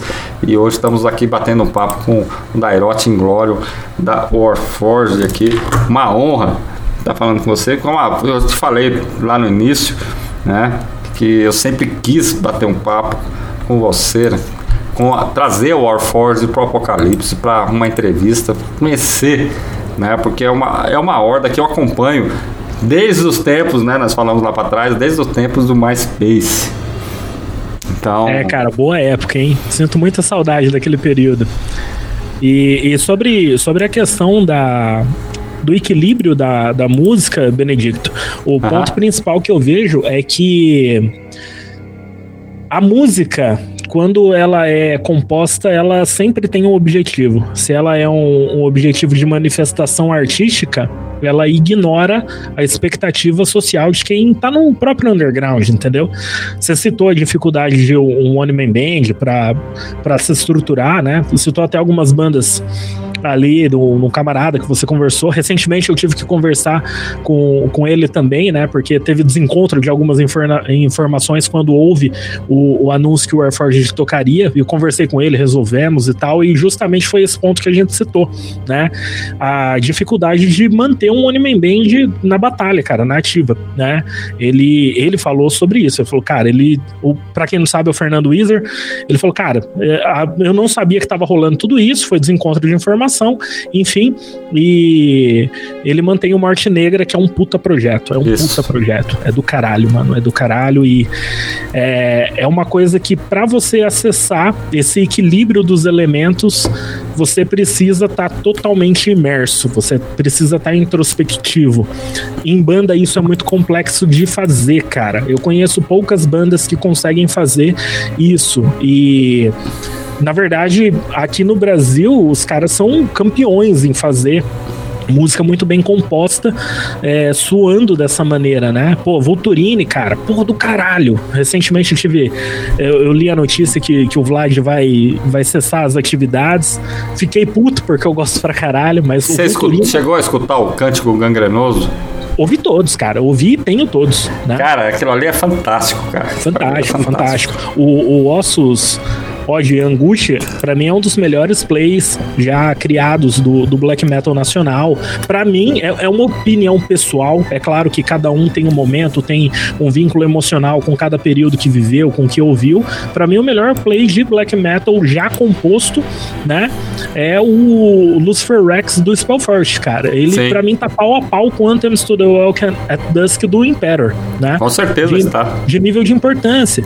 E eu tive, eu tive o prazer aí de conversar muito com o Cris, porque a gente fez um, relança, um relançamento especial, inclusive foi junto com o Rudimar da Dracar, cara, que para mim é uma das gravadoras mais competentes que o underground brasileiro tem da Dracar, da Sulfur, né? Sim. O cara tá num nível totalmente diferente ali. Aliás, Talvez são poucos os nomes de gravadora aqui mandar que, um que abraço, vale a pena. Mandar um abraço pro Rude. Só avisando aí fudido, que o Black, cara, o, o, o, Black Market da Dracar vai voltar em breve. Então, fudido, prepare, fudido cara. demais, cara. Vamos continuar o trabalho aí, apresentando o que a Dracar tá lançando aqui no Brasil aqui.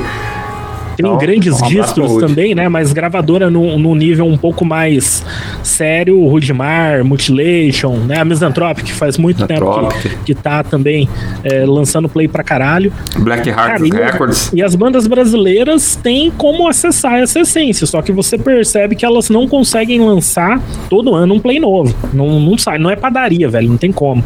E o Warforged entra numa esfera ainda mais complexa, né? Porque eu demoro muito para produzir os materiais porque é uma opção nossa a partir de agora não entrar em estúdio. A gente uhum. faz tudo na base do, do it yourself. A gente comprou os equipamentos, tem home studio próprio, porque cara, é a obra da nossa vida, sacou? Quando a gente tiver 90 anos lá, a gente vai ouvir isso e falar, cara, ainda bem que eu gravei isso daqui, velho. Vem cá. Ainda bem que eu gravei. Fala é um pra... presente para pro, pro nosso futuro, quando a gente grava um play, entendeu? Fala pra gente aqui, como é que é que vocês fazem? Aí, como é que é essa imersão de vocês aí é, para fazer as músicas e e as letras? Como é que é essa imersão? Vocês se fecham, se isolam, escutam nada. Tem, tem, eu já ouvi história de banda aqui de, de cara que vai até pro meio do mato, entendeu? É, cara, assim, eu, eu acho eu, que é válido, acho que essas ideias são válidas, porque o cara se isola, né? Pra não, não sofrer influência, né? Por volta, por volta de 2016, é, eu tava forte, né? Teve o último show ali que rolou do Warforge até então. Foi aqui em Londrina, no Bangers Beer. Um abraço pro Vanderlei, cara, irmãozaço, um dos melhores produtores de, de show de metal aqui no Brasil. E a gente tocou, passou um período, começou uma briga desgraçada de gravadora, enfim, um monte de coisa que rolou. E eu tinha forte a Wolves na época, gravadora. Falei, meu, quer saber? Vou cair fora dessa bosta. Me isolei e fui escrever música, cara deletei rede social, deletei tudo. É, por isso que a galera no chat tá comentando, falou assim, pô, mantive contato com eles por com ele por an longos anos e tal. Eu sumi por uns 6, 7 anos pra, pra compor, cara, para escrever, para estudar, para cuidar da minha evolução pessoal, sacou? Porque a música, cara, ela não depende necessariamente da opinião alheia. Você faz a sua música e você divulga para as pessoas que você gosta. E quem vai gostar daquilo, você não controla, né? Você não pode deixar as pessoas controlarem a sua arte. Se você fizer isso, você não, você não tá no underground, cara. Aí você tá fudido. Você, tá, você for esperar aprovação alheia para fazer algo foda. E, e é um período de introspecção muito legal, cara, porque você entende a essência das coisas. E por isso, né, que o álbum chama Quintessência. Realmente, para composição, Benedicto, a gente se afasta, a gente deixa de, de conversar com a galera e tal, porque isso polui, de certa forma, mentalmente, né?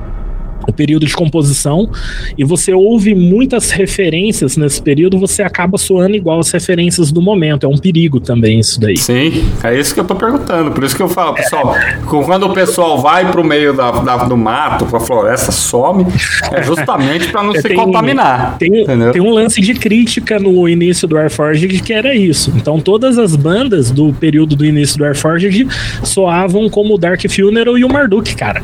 Era uma mistura de Dark Funeral com Marduk. O Marduk, a porradaria total, que é da época do World Funeral e tal, né? É, Behemoth também, Behemoth é dessa época. Aí todas as bandas de death metal so- soavam o que o Behemoth estava se tornando. Sim. Até o Hate, que é uma puta banda, cara, banda fudida, virou cópia do Behemoth. Eu falei, cara, vai tomar no cu. Os caras são até melhores que o É Behemoth em várias puta banda, coisas, né, né? cara? Aí todas as bandas nesse período soavam a mesma coisa. Então se afastar é bom, né? E aí, beleza. Depois rolou a onda Vatem. Porra, veio um monte de banda cópia do Vatem. O Vatem é fantástico, é sensacional. É impossível chegar na genialidade que aqueles caras têm, né? Só que todas as bandas queriam surfar a onda. Isso é chato, mano. Isso é decepcionante. Todas as bandas queriam surfar o que, que o Behemoth fazia. O Behemoth é genial. As cópias são cópias, sacou? E no fim, quando você tem que ser autêntico, você tem que se afastar. Você vai beber de diferentes fontes, não só do metal extremo. Isso é uma coisa muito importante que a galera tem que largar a mão de ser cabeça fechada. Não é só do metal extremo que você vai Falando em fontes, uma, uma referência. A gente citou agora aí o Amadeus do Mozart, né? exatamente. E a- aquela, aquela passagem específica que eu fiz questão de, de colocar na Warrior with Empty Eyes é uma música muito importante para o momento que eu vivi.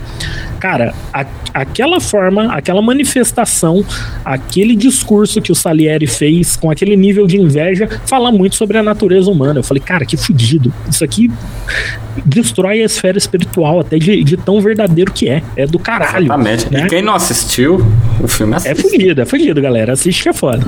Ou leia a história, ou leia um livro sobre o Wolfgang Amadeus Mozart. Todo mundo sabe que o Salieri, até que ponto co- encomendou a própria marcha fúnebre do Mozart, né? Que foi tocada para ele, inclusive, né? Que ele queria. né? A história do filme é assim, né? A inveja dele era tão grande que ele encomendou pro próprio Mozart a marcha fúnebre, a qual ele ia, depois de composta e o Mozart morto, ele iria tocar no funeral dele, como se ele tivesse composto. Assista, assista o filme. E é fudido que ele se revolta contra, contra o Deus cristão, né? É. Ele, ele falou assim, você é um filho da puta, cara. Só me fode, né? É do caralho, ele fica bravo e tal. E isso fala sobre a essência da própria música, né, cara? E como que você acessa esse equilíbrio? Cara, é como escrever uma sinfonia, né? Independente do, do gênero que você tenha como base, o Warforged tem como base o, o black metal de um período específico, né, cara? Sim. Eu sou apaixonado pelo black metal noventista, né? Quais são As suas bandas que influências, viveram nessa época, pra mim, fazem parte da, da essência da música que eu vivo até hoje. Quais são suas influências? Suas influências dentro do, da música extrema, do black metal? E o que, que você ouve hoje que não é black metal, que não tem nada a ver? Que você acha Cara, assim, ah, isso é legal, ah, isso aqui não sei o quê. O, o Warforged ele tem algumas influências próprias, né? Da, do período.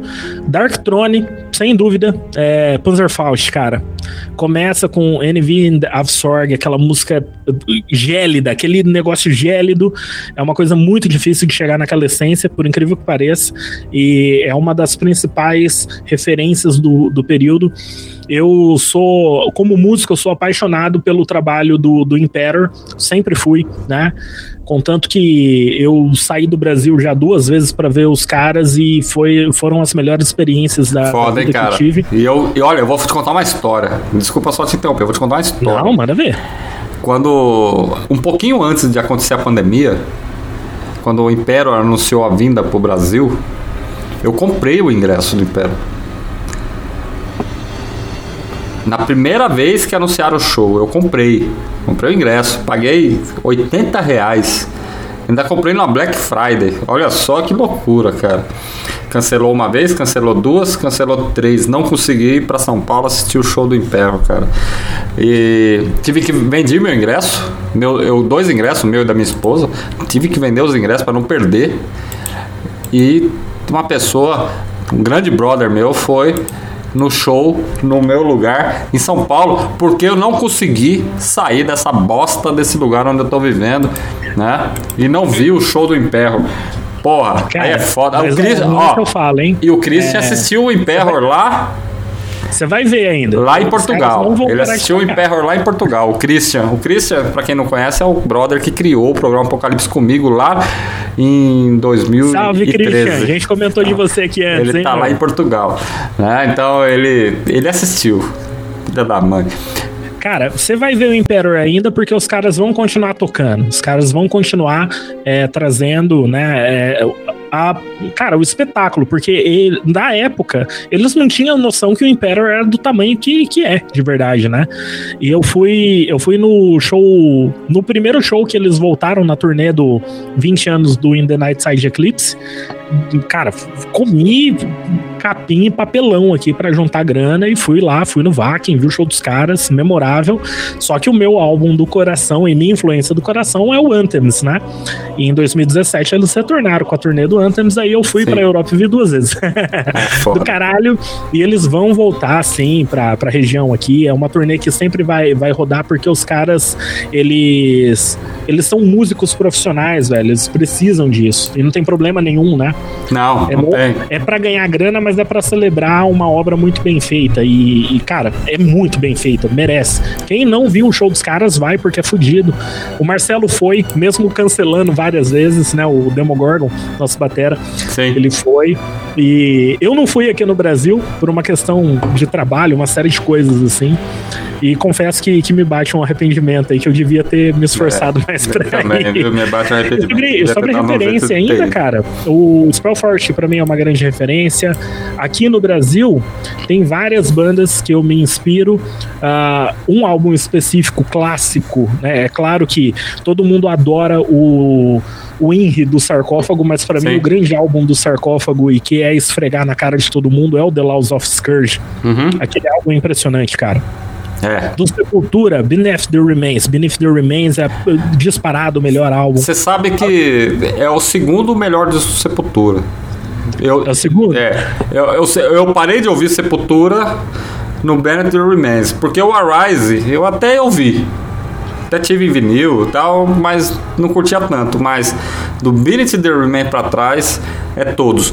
Mas o disco que eu mais ouvi na minha vida do Sepultura foi Esquizofrênia. Então É fudido, né? é, é fudido muito demais. foda, cara. né? Também gosto, Foi- também gosto. É, porque tinha ali aquela época, né? O 86, aquela época, eu, eu, eu comprei em vinil quando lançou, né? Então, eu ouvi demais aquele disco lá, ouvi demais aquele som, conheço todas as músicas. Eu acho que o Sepultura, claro, é uma banda, é outra grande banda brasileira que levou o nosso. que fez com que o mundo conhecesse, né? Hoje, claro, nós tivemos o Sarcófago que fez isso também em partes, né? Mas o Sarcófago era uma banda mais ali underground, mais assim, mas o Sepultura fez com que o metal brasileiro fosse reconhecido lá fora, depois foi o Crisium e assim, é, hoje o metal brasileiro é conhecido lá fora por causa desses caras, né? Isso é Cara, o- o- de, de longe o Sepultura é a banda mais famosa interna- internacionalmente que já existiu no Brasil, assim. É. Disparado. Você vê os críticos de música falando que nenhum outro artista teve a relevância que o Sepultura tem, né? Eu não, eu não tenho a mesma paixão que pelo Sepultura antigo, mas eu ainda ouço as novidades que eles lançam, porque é uma banda extremamente competente. Não tem como você não ficar impressionado em ver o Eloy Casagrande tocar na batera. Ah, ele é como muito bom, né, cara? o, o Andreas montando, cara, as estruturas de acorde. Pra quem é apaixonado por produção musical e música bem composta e bem, bem gravada, os caras são fodas, são uma puta referência, né? Eu jamais eu vou colocar no, no mesmo patamar. Contanto que quem, quem fala assim, ah, não, só os Cavaleiros que presta. Ah, mais ou menos, né? Teve um monte de CD bosta que os caras lançaram, velho. Mas o Archangel lá do, do Soulfly é fudido, cara. É fudido, fudido. É, eles têm um. play. É foda, viu, cara? Olha. O, fo- e, fora, e fora do metal, cara, eu ouço. Fora do metal, o que, que você ouve? Cara, Pink Floyd, adoro, fudido, impressionante, cara, adoro é, os sons nessa, nessa pegada, né? Black Sabbath não vou citar, porque Black Sabbath são os pais do, do, do nosso metal, né? É. E, cara, eu ouço algumas farofas, por incrível que pareça, por questão de, de produção musical, eu acabo caindo um pouco para algumas composições de trilha sonora, um negócio um pouco mais dark ambiente, eletrônico e tal, porque isso pra mim é uma escola muito grande pra ambiência que eu trago pra dentro do Warforged, entendeu? Sim. Bom, mandar um abraço pro Marcos. Ele comentou bons tempos da rádio Metal Storm. E pro Robson Morgan, lá no chat lá. Sejam bem-vindos aí ao Ó, o. Robinson era do Argonaf, hein, cara? A banda Tá anterior do, do Marcelo Demogorgon. Argonaf era brutalidade pura. Puta banda, cara. Tá lá acompanhando aí essa edição de número 180 do Apocalipse, edição de fechamento de temporada. Semana que vem recomeçamos a vigésima temporada, o vigésimo ato do Apocalipse.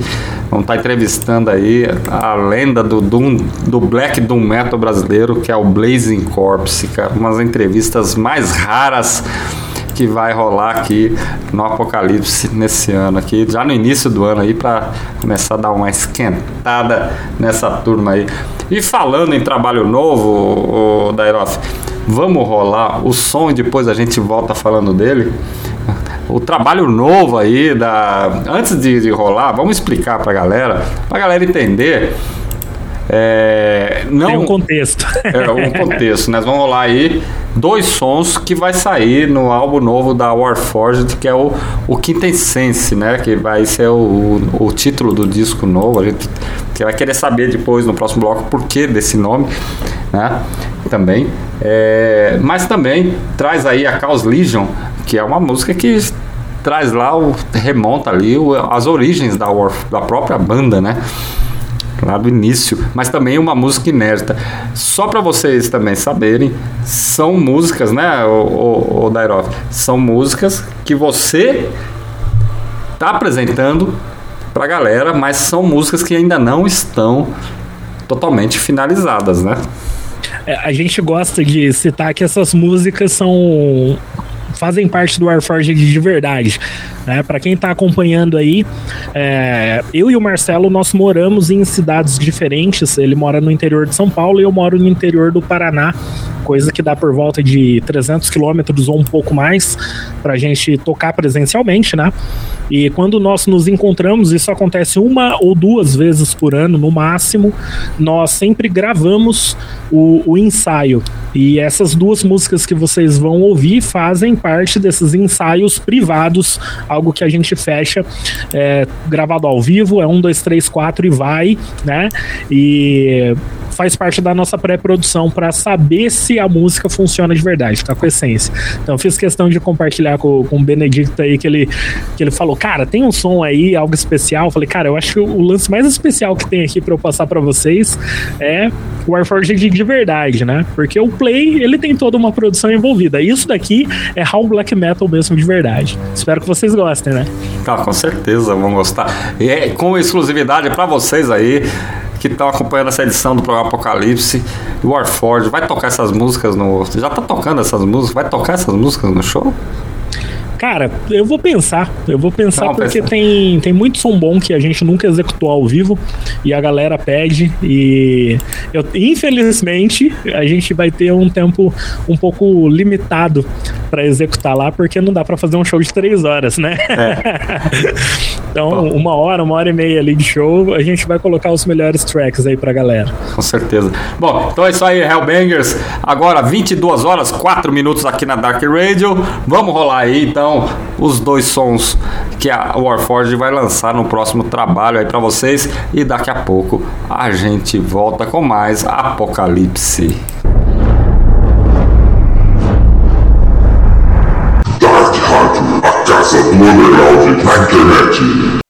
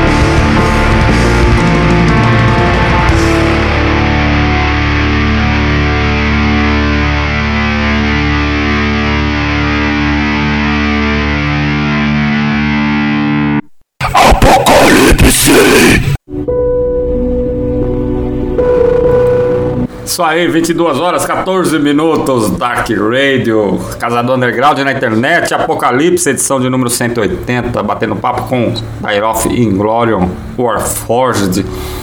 Agradecer aí essas mais de 15 mil pessoas nesse momento que estão acompanhando essa edição.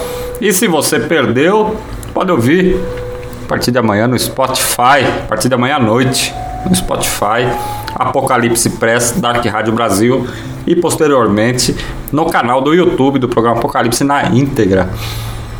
Arroba programa Apocalipse, canal oficial do programa Apocalipse. Olhei dois sons aí, é bom, é, é muito bom você escutar dois sons gravados ao vivo. É, é uma coisa orgânica, né? Vamos dizer assim. Uma coisa orgânica. Rolei aí Chaos Legion, que saiu originalmente na The Legacy of Antichrist em 2008. Já é uma regravação que vai rolar. Mas também rolei Quintessence, que é o som, mas também dá nome ao próximo álbum da Warforged. Dairoff, fala aí para os nossos ouvintes. Quintessence, o que significa e o que é? É resultado de uma grande pesquisa ao longo da vida, né, principalmente no, no oculto. Enfim, quem me conhece sabe que eu sempre gostei de me aprofundar nesses conceitos. E até por isso eu tenho várias inimizades, porque tem algumas coisas que eu não concordo com, com as coisas que as pessoas falam e eu avanço um pouco nas reflexões e elas ficam meio putas da cara, mas esse, esse é o papel de, de pessoas que estão na busca, né, Benedicto? Não tem como você agradar, não tem como você ficar pensando em, sei lá, seguir o caminho dos outros, sendo que todos nós temos um caminho próprio. E Quintessence, cara, é, é uma conclusão que eu cheguei. Uhum. Estudando sobre o que, que é essa energia da essência que dá sentido e dá a, a criação da existência de tudo que a gente acredita saca?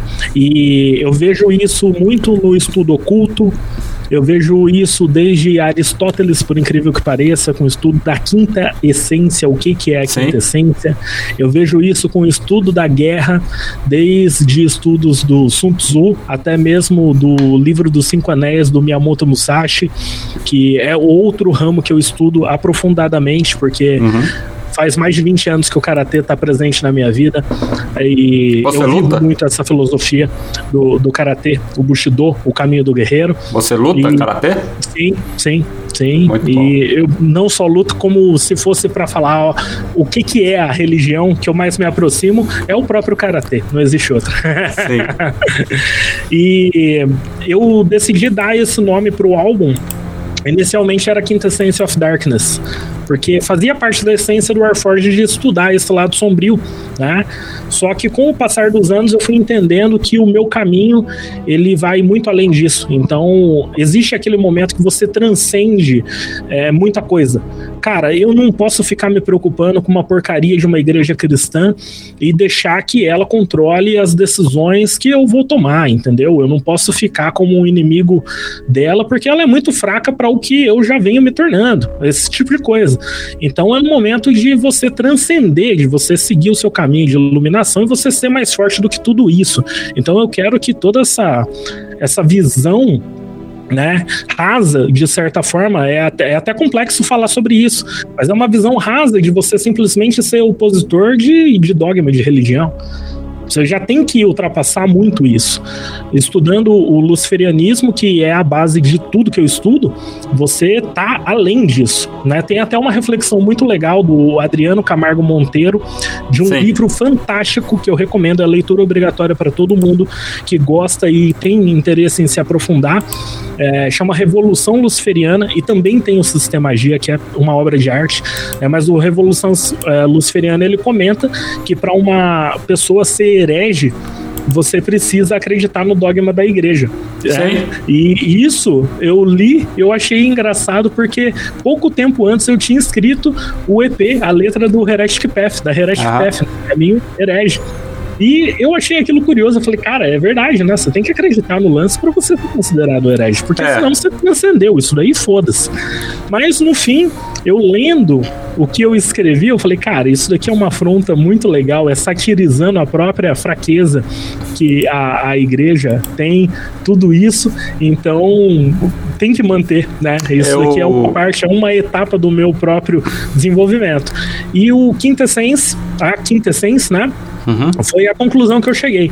né? Se você estudar o que, que é a quinta essência, é esse vazio, é a energia do universo, que eu acredito que quando ela é organizada de uma forma correta, alguns chamam isso de magia, outros chamam isso de várias formas diferentes, mas é a essência mais pura, aquela essência que está dentro de cada um, de cada existência, e é algo muito introspectivo e pessoal. Não passa Sim. por dogma, não passa por merda nenhuma que a nossa mente é poluída e alguns ficam atrofiados no- numa guerra que é muito fácil de você vencer, né? Se É, você a- segue o caminho do, do luciferianismo, que é uma das filosofias mais nobres e impressionantes que você pode seguir, você com certeza você supera isso muito rápido. Você olha as pessoas não como seres inferiores, porque não, não tem disso, assim, como seres não despertos. É só isso, saca? E segue seu caminho e foda-se. É isso aí. então o nome, Eu- o nome tem, tem toda essa conotação, cara. Tem esse significado amplo e as composições que estão transcritas em, em forma de música ali, elas acabam seguindo de certa forma essa cronologia, né? O primeiro som do, do álbum é um som inédito que vai, que vai sair. Muito legal, por sinal, né? Creio que o pessoal vai gostar bastante, porque musicalmente ele é, ele é bem bacana. Essa música que rolou agora, Quintessence of Darkness, ela, ela traz todo esse clima que o, o álbum quer transmitir, que basicamente gira em torno de uma frase muito interessante que também é inspirada no Paraíso Perdido, que é de que importa ao abismo sermos condenados. Exatamente. Se em ter lugar, os mesmos sempre seremos, entendeu? É essa a essência que eu trago do, do luciferianismo. Não importa se você foi condenado no abismo. Cara, você é a mesma existência, você é a mesma essência. Você, a sua quinta essência é isso, sacou? Com certeza. E, e os demais sons, né? O Chaos Legion aí é um, é um clássico do, do Warforged que nasceu num momento de inspiração muito legal e talvez é a música que mais funciona ao vivo, junto com a The Black Age of Lights Fall. Então tem, tem toda a trajetória do Warforged aí, é toda a quintessência do Warforged é, dedicada nesse álbum pra galera que vai sair no próximo mês. Você citou uma coisa muito legal aí. Aqui no próprio programa Apocalipse, né, já teve, né, em outras edições mais antigas, né, trouxemos histórias sobre a Hipátia de Alexandria, sobre a própria pandemia no início, mas sempre no último bloco, quando não tinha, quando na época da pandemia que parou os shows, né? Que o, sempre o último bloco era para anunciar os shows, né? No, é, e a gente começou a fazer aí o eu e o, o Juninho, né? Que é- me ajudava, que era um tipo um momento cultural. A gente indicava livros para as pessoas lerem, né? Ah, então é interessante, né? Porque as pessoas aqui no Brasil têm um péssimo hábito de não ler. E você citou uma coisa interessante, né? Que muitas composições dentro do black metal as pessoas falam mal da igreja, mas elas não estão sabendo por que estão falando mal da igreja. Eu já fui questionado por muitas pessoas se eu já cheguei a ler a Bíblia e eu já li. Não Tem que li a- ler, cara. Não Tem li a Bíblia ler. inteira, claro, mas li partes dela, principalmente o Velho Testamento, né? Que eu acho que a parte mais interessante da Bíblia está ali no Velho Testamento, que é a criação e aquela coisa toda. Mas é, como é que você vai falar mal de algo se você não leu sobre ele e não conhece ele, né? Então, quando você traz, por exemplo, Milton para o contexto de um CD, de uma, uma narrativa, é porque você tem que falar alguma coisa. Então, você tem que ter um conteúdo, você tem que ter um embasamento por trás disso. Você tem que trazer essa carga cultural para isso. Então, você tem que ler tudo. Não é só se prender aquele sou contra a igreja. Tá, também, tá, sou contra a igreja. Mas por quê? Porque os caras manipulam, porque os caras fazem isso, porque os caras fazem aquilo, fazem aquilo, porque tem muita gente malandra. Fica só nesse conceito raso? Não. Se você vai pra guerra, você tem que usar as armas do inimigo contra ele mesmo. Eu acho que esse é o fundamento básico e o contexto de tudo, cara, de tudo que move o black metal, né? Que move o black metal, que move as ideologias e é separar as coisas principal Esse, é, é separar essa necessidade as coisas. Do, do estudo, Benedito, isso que você está comentando é, é uma coisa que a galera é extremamente sensível. Porque muitos têm a, a infantilidade e imaturidade. E sim, galera, isso aqui é, é um ataque pela falta de conhecimento que muitos têm. Vocês têm que saber identificar isso. Que se você lê alguma coisa, a partir daquele momento você faz parte daquilo. Cara, arte da guerra. Se você pegar o livro de Sun Tzu, logo no primeiro capítulo, ele fala que você tem que entender, você tem que dominar todos os, todos os estratagemas, né? Tudo de estratégia do seu inimigo, porque se você não ah, tiver conhecimento isso. nisso, você tá vulnerável, sacou?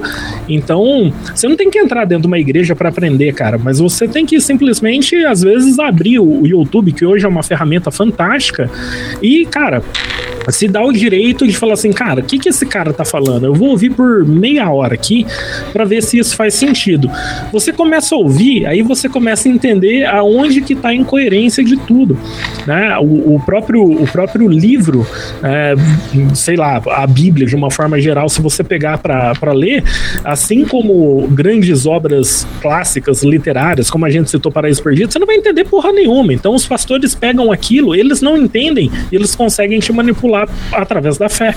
Porque a fé é uma abertura emocional que você tem. Então você abre o seu campo racional e aquilo é fácil de implementar no seu subconsciente, entendeu? Então é uma forma que você vira um fantoche de uma merda de uma igreja ou qualquer coisa assim. Tem que tomar muito cuidado e você tem que entender exatamente as ferramentas que, que a galera usa para te ferrar, porque senão você continua refém de uma batalha, cara, de hienas. É isso. Enquanto exatamente. você não transcender e superar isso, cara, você vai continuar apanhando dos caras fracos. É, é vergonhoso. É vergonhoso quem não expande o conhecimento. Por isso que eu falo, eu sou um espírito livre, eu estudo para ser uma pessoa cada vez mais forte, eu tenho as minhas convicções, eu não uso o Warforged como um conteúdo religioso, não faço isso. Dentro do black metal existem bandas que devotam as suas artes, né, em prol disso, e muitas delas eu aprecio fortemente, sabe? Mas eu não tenho a intenção de ficar lutando uma batalha minúscula comparado ao universo expandido, livre e, cara, belíssimo que, que a gente vive, né? Então é transcender, cara. A, a parada é essa. Mas existem várias bandas que fazem isso de forma séria, bandas brasileiras, bandas internacionais que, que merecem destaque, saca? Mas para isso você tem que ser um cara foda, você tem que estudar pra caralho. Você não pode ficar preso no que os outros podem usar de arma contra você. Não seja uma merda de um fantoche, não seja dominado é isso. O, a própria cena underground pode te dominar se você não for forte o suficiente. Tem que tomar cuidado. Exatamente. É, Dairoff, quando é que sai o disco novo? Sai esse ano ainda? Sai, pô, finalmente, antes, né? Antes do Depois show? de 500 anos aí sem lançar o full. É, na verdade, é o segundo álbum mesmo, de verdade, do Warforged, porque os outros são EPs. Uh, ah, eu e o Marcelo, nós, durante esse período de, de pandemia, nós tomamos a decisão de montar nossos próprios estúdios, é, entregar algo com essência. Então, nós mesmos estamos, estamos realizando as gravações por conta. Eu e ele vamos mixar, se alguém somar para contribuir, é porque essa pessoa faz parte do nosso próprio inner circle, né? Vamos chamar assim. É, e para o próximo mês, aí tá tudo programado para que a gente distribua essa obra, finalmente torne pública, algo que pra gente que tá pronto há alguns anos, só que a gente não deixou público, porque a gente quis ter exclusividade para ouvir as músicas com calma, né? E agora sim a gente sente que não tem uma nota a mais para colocar nem tirar E você havia feito uma pergunta sobre a composição das letras. É. Eu escrevo o álbum é, completo é, geralmente um mês antes da gravação final. Eu não escrevo antes disso. Antes disso, eu venho só ouvindo o som, trabalhando só na música, na ambiência. Aí, quando eu falo, pô, vou, vou compor de fato, eu te mandei a, a Quintessence, te mandei a Chaos Legion. A Chaos Legion é uma letra que eu tenho já há 15 anos, né? Mas Ah. a Quintessence, eu finalizei ela esse mês e todo o álbum eu terminei de escrever esse mês. Então agora sai. Ah, muito bom. Então vai chegar lá em Natal, dia 11 de novembro, com um trabalho novo aí. É, cara. É, e morrer, talvez cara. com um split novo já, porque houve um convite aí que eu confesso que meu coração deu uma pulsada. Na verdade, dois splits aí que foram convites de bandas que eu sou extremamente fã, né? É, uma delas é o, é o Sculpture. A gente tem uma ideia de lançar um, um split, um EPzinho, um split instrumental das bandas. E com o Wolf's Legacy, eu tenho um grande amigo que faz parte da banda, o, o Rafael, que ele também tem o Black Celebration, cara, uma banda fantástica do caralho. Poucas bandas têm a essência que, que tem o Black Celebration. Wolf's Legacy também, impressionante. Wolf's Aí Legacy ele, ele falou o- brincando, mas eu quero fazer muito um split com esses caras e vai sair antes do, do Pútridos. O Wolf's Legacy que vai ter o disco lançado aí agora pela Black Hearts Records, cara. Tá- tá- Impressionante os tracks que esses caras soltaram até então. É banda, cara, fudida, fudida. Muito bom, muito bom. Leroff, vamos rolar mais. Estamos chegando já no final, cara, do programa, cara. Já são 22 horas, 32 minutos. Vamos rolar mais aí Warforged pra essa galera ouvir. Vamos rolar aí três sons agora. Então vocês, Hellbangers, se preparem aí que o negócio vai ser pra fuder. Bom, é isso aí. Segue o som.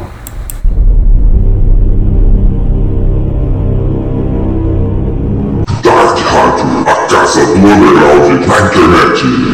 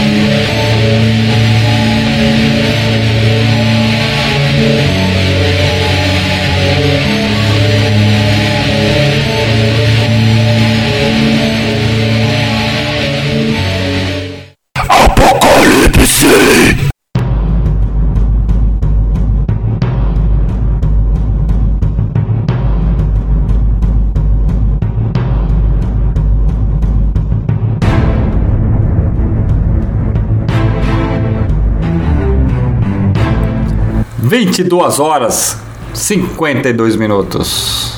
Programa Apocalipse, edição 180. Batendo, papo- batendo um papo com Dairoff, Glorion, Warforged. Rolei aí Symphony of Discord. Rolei The Order of the Black Thrones. Cara, é fantástico harmonia que essa música tem. Prestem atenção, escutem de novo. Pegue aí no CD de vocês aí, no material que vocês têm do Warford, escutem de novo. É a harmonia que essa música Order of the Black Thrones tem. E claro, não poderia faltar para encerrar essa edição The Black Age of Lights Fall. Um dos grandes clássicos da Warforged. Natal, 11 de novembro. Vocês se preparem, porque o negócio vai ser foda. Vai, Vai ferver, vai ferver, cara. vai ferver. Bom, é isso aí, Hellbangers. Nairoff, muito obrigado. Muito obrigado mesmo pela participação no Apocalipse. Nessa edição histórica de número 180. Uma grande honra recebê-lo aqui como uma, uma das grandes hordas do nosso Necro Underground. Muito foda, muito foda o trabalho que você apresenta com a Forge, da forma com que você faz esse trabalho, da forma com que você leva a sua arte, mas a sua arte fundamentada numa ideologia, numa literatura, numa carga muito grande. Entendeu? E muito obrigado, cara. Cara, eu que mesmo. tenho que agradecer. São raras as oportunidades que eu tenho para encontrar pessoas de valor, gente inteligente para conversar, para aprofundar. Para mim, porra, isso aqui foi um presente. Você pode ter certeza, velho. Do caralho. Eu admiro muito o seu trabalho. Já te falei nos bastidores aí. E tamo junto. E valeu quem compareceu, cara. Foi fudido. Ao vivo aqui é, é outra vibe, né? Quem É vai ouvir na vibe. gravação perdeu. Perdeu. Exatamente. Bom, então é isso aí, Hellbangers. Estamos chegando a 23 horas e 1 minuto, 3 horas de programa. Estamos chegando ao final desta edição 180 do programa Apocalipse. Então não percam aí, não deixem de ouvir a reprise em Apocalipse Press Dark Rádio Brasil e também lá no no YouTube, né, no canal oficial do programa Apocalipse, lá no YouTube, a entrevista aí com o Dairoff Inglorium da Warforged, um dos grandes nomes aí que farão parte do que faz parte do cast estará tocando em Natal no dia 11 de novembro de 2023 no Putre dos Vox Ritual que vai trazer grandes nomes do metal. Natal nunca mais vai ser a mesma depois disso. Pode ter certeza. Olha, pode ter total certeza disso. E galera, muito obrigado aí pela audiência. A galera que teve lá no chat. Teve uma galera lá no chat, né? Vamos. Antes de encerrar aqui, vamos aí agradecer aí o Canibal, a Fernanda Escobino, o Marco, o Eric, a Thalita, o André Luiz, o Ajax, Sirius, o Robson. Que comentaram tiveram por lá participando dessa edição. Muito obrigado, boa noite a todos. E a semana que vem, convido todos vocês a estarem aqui conosco, batendo papo com a Blazing Corpse. Blazing Corpse que também já tocou no Putre do Vox Ritual em outras edições. Então, uma entrevista clássica de um dos grandes nomes do black doom metal brasileiro. Uma entrevista rara. Então não percam. É isso aí, Hellbangers. Até o próximo programa Apocalipse. Sábado que vem nós estamos de volta.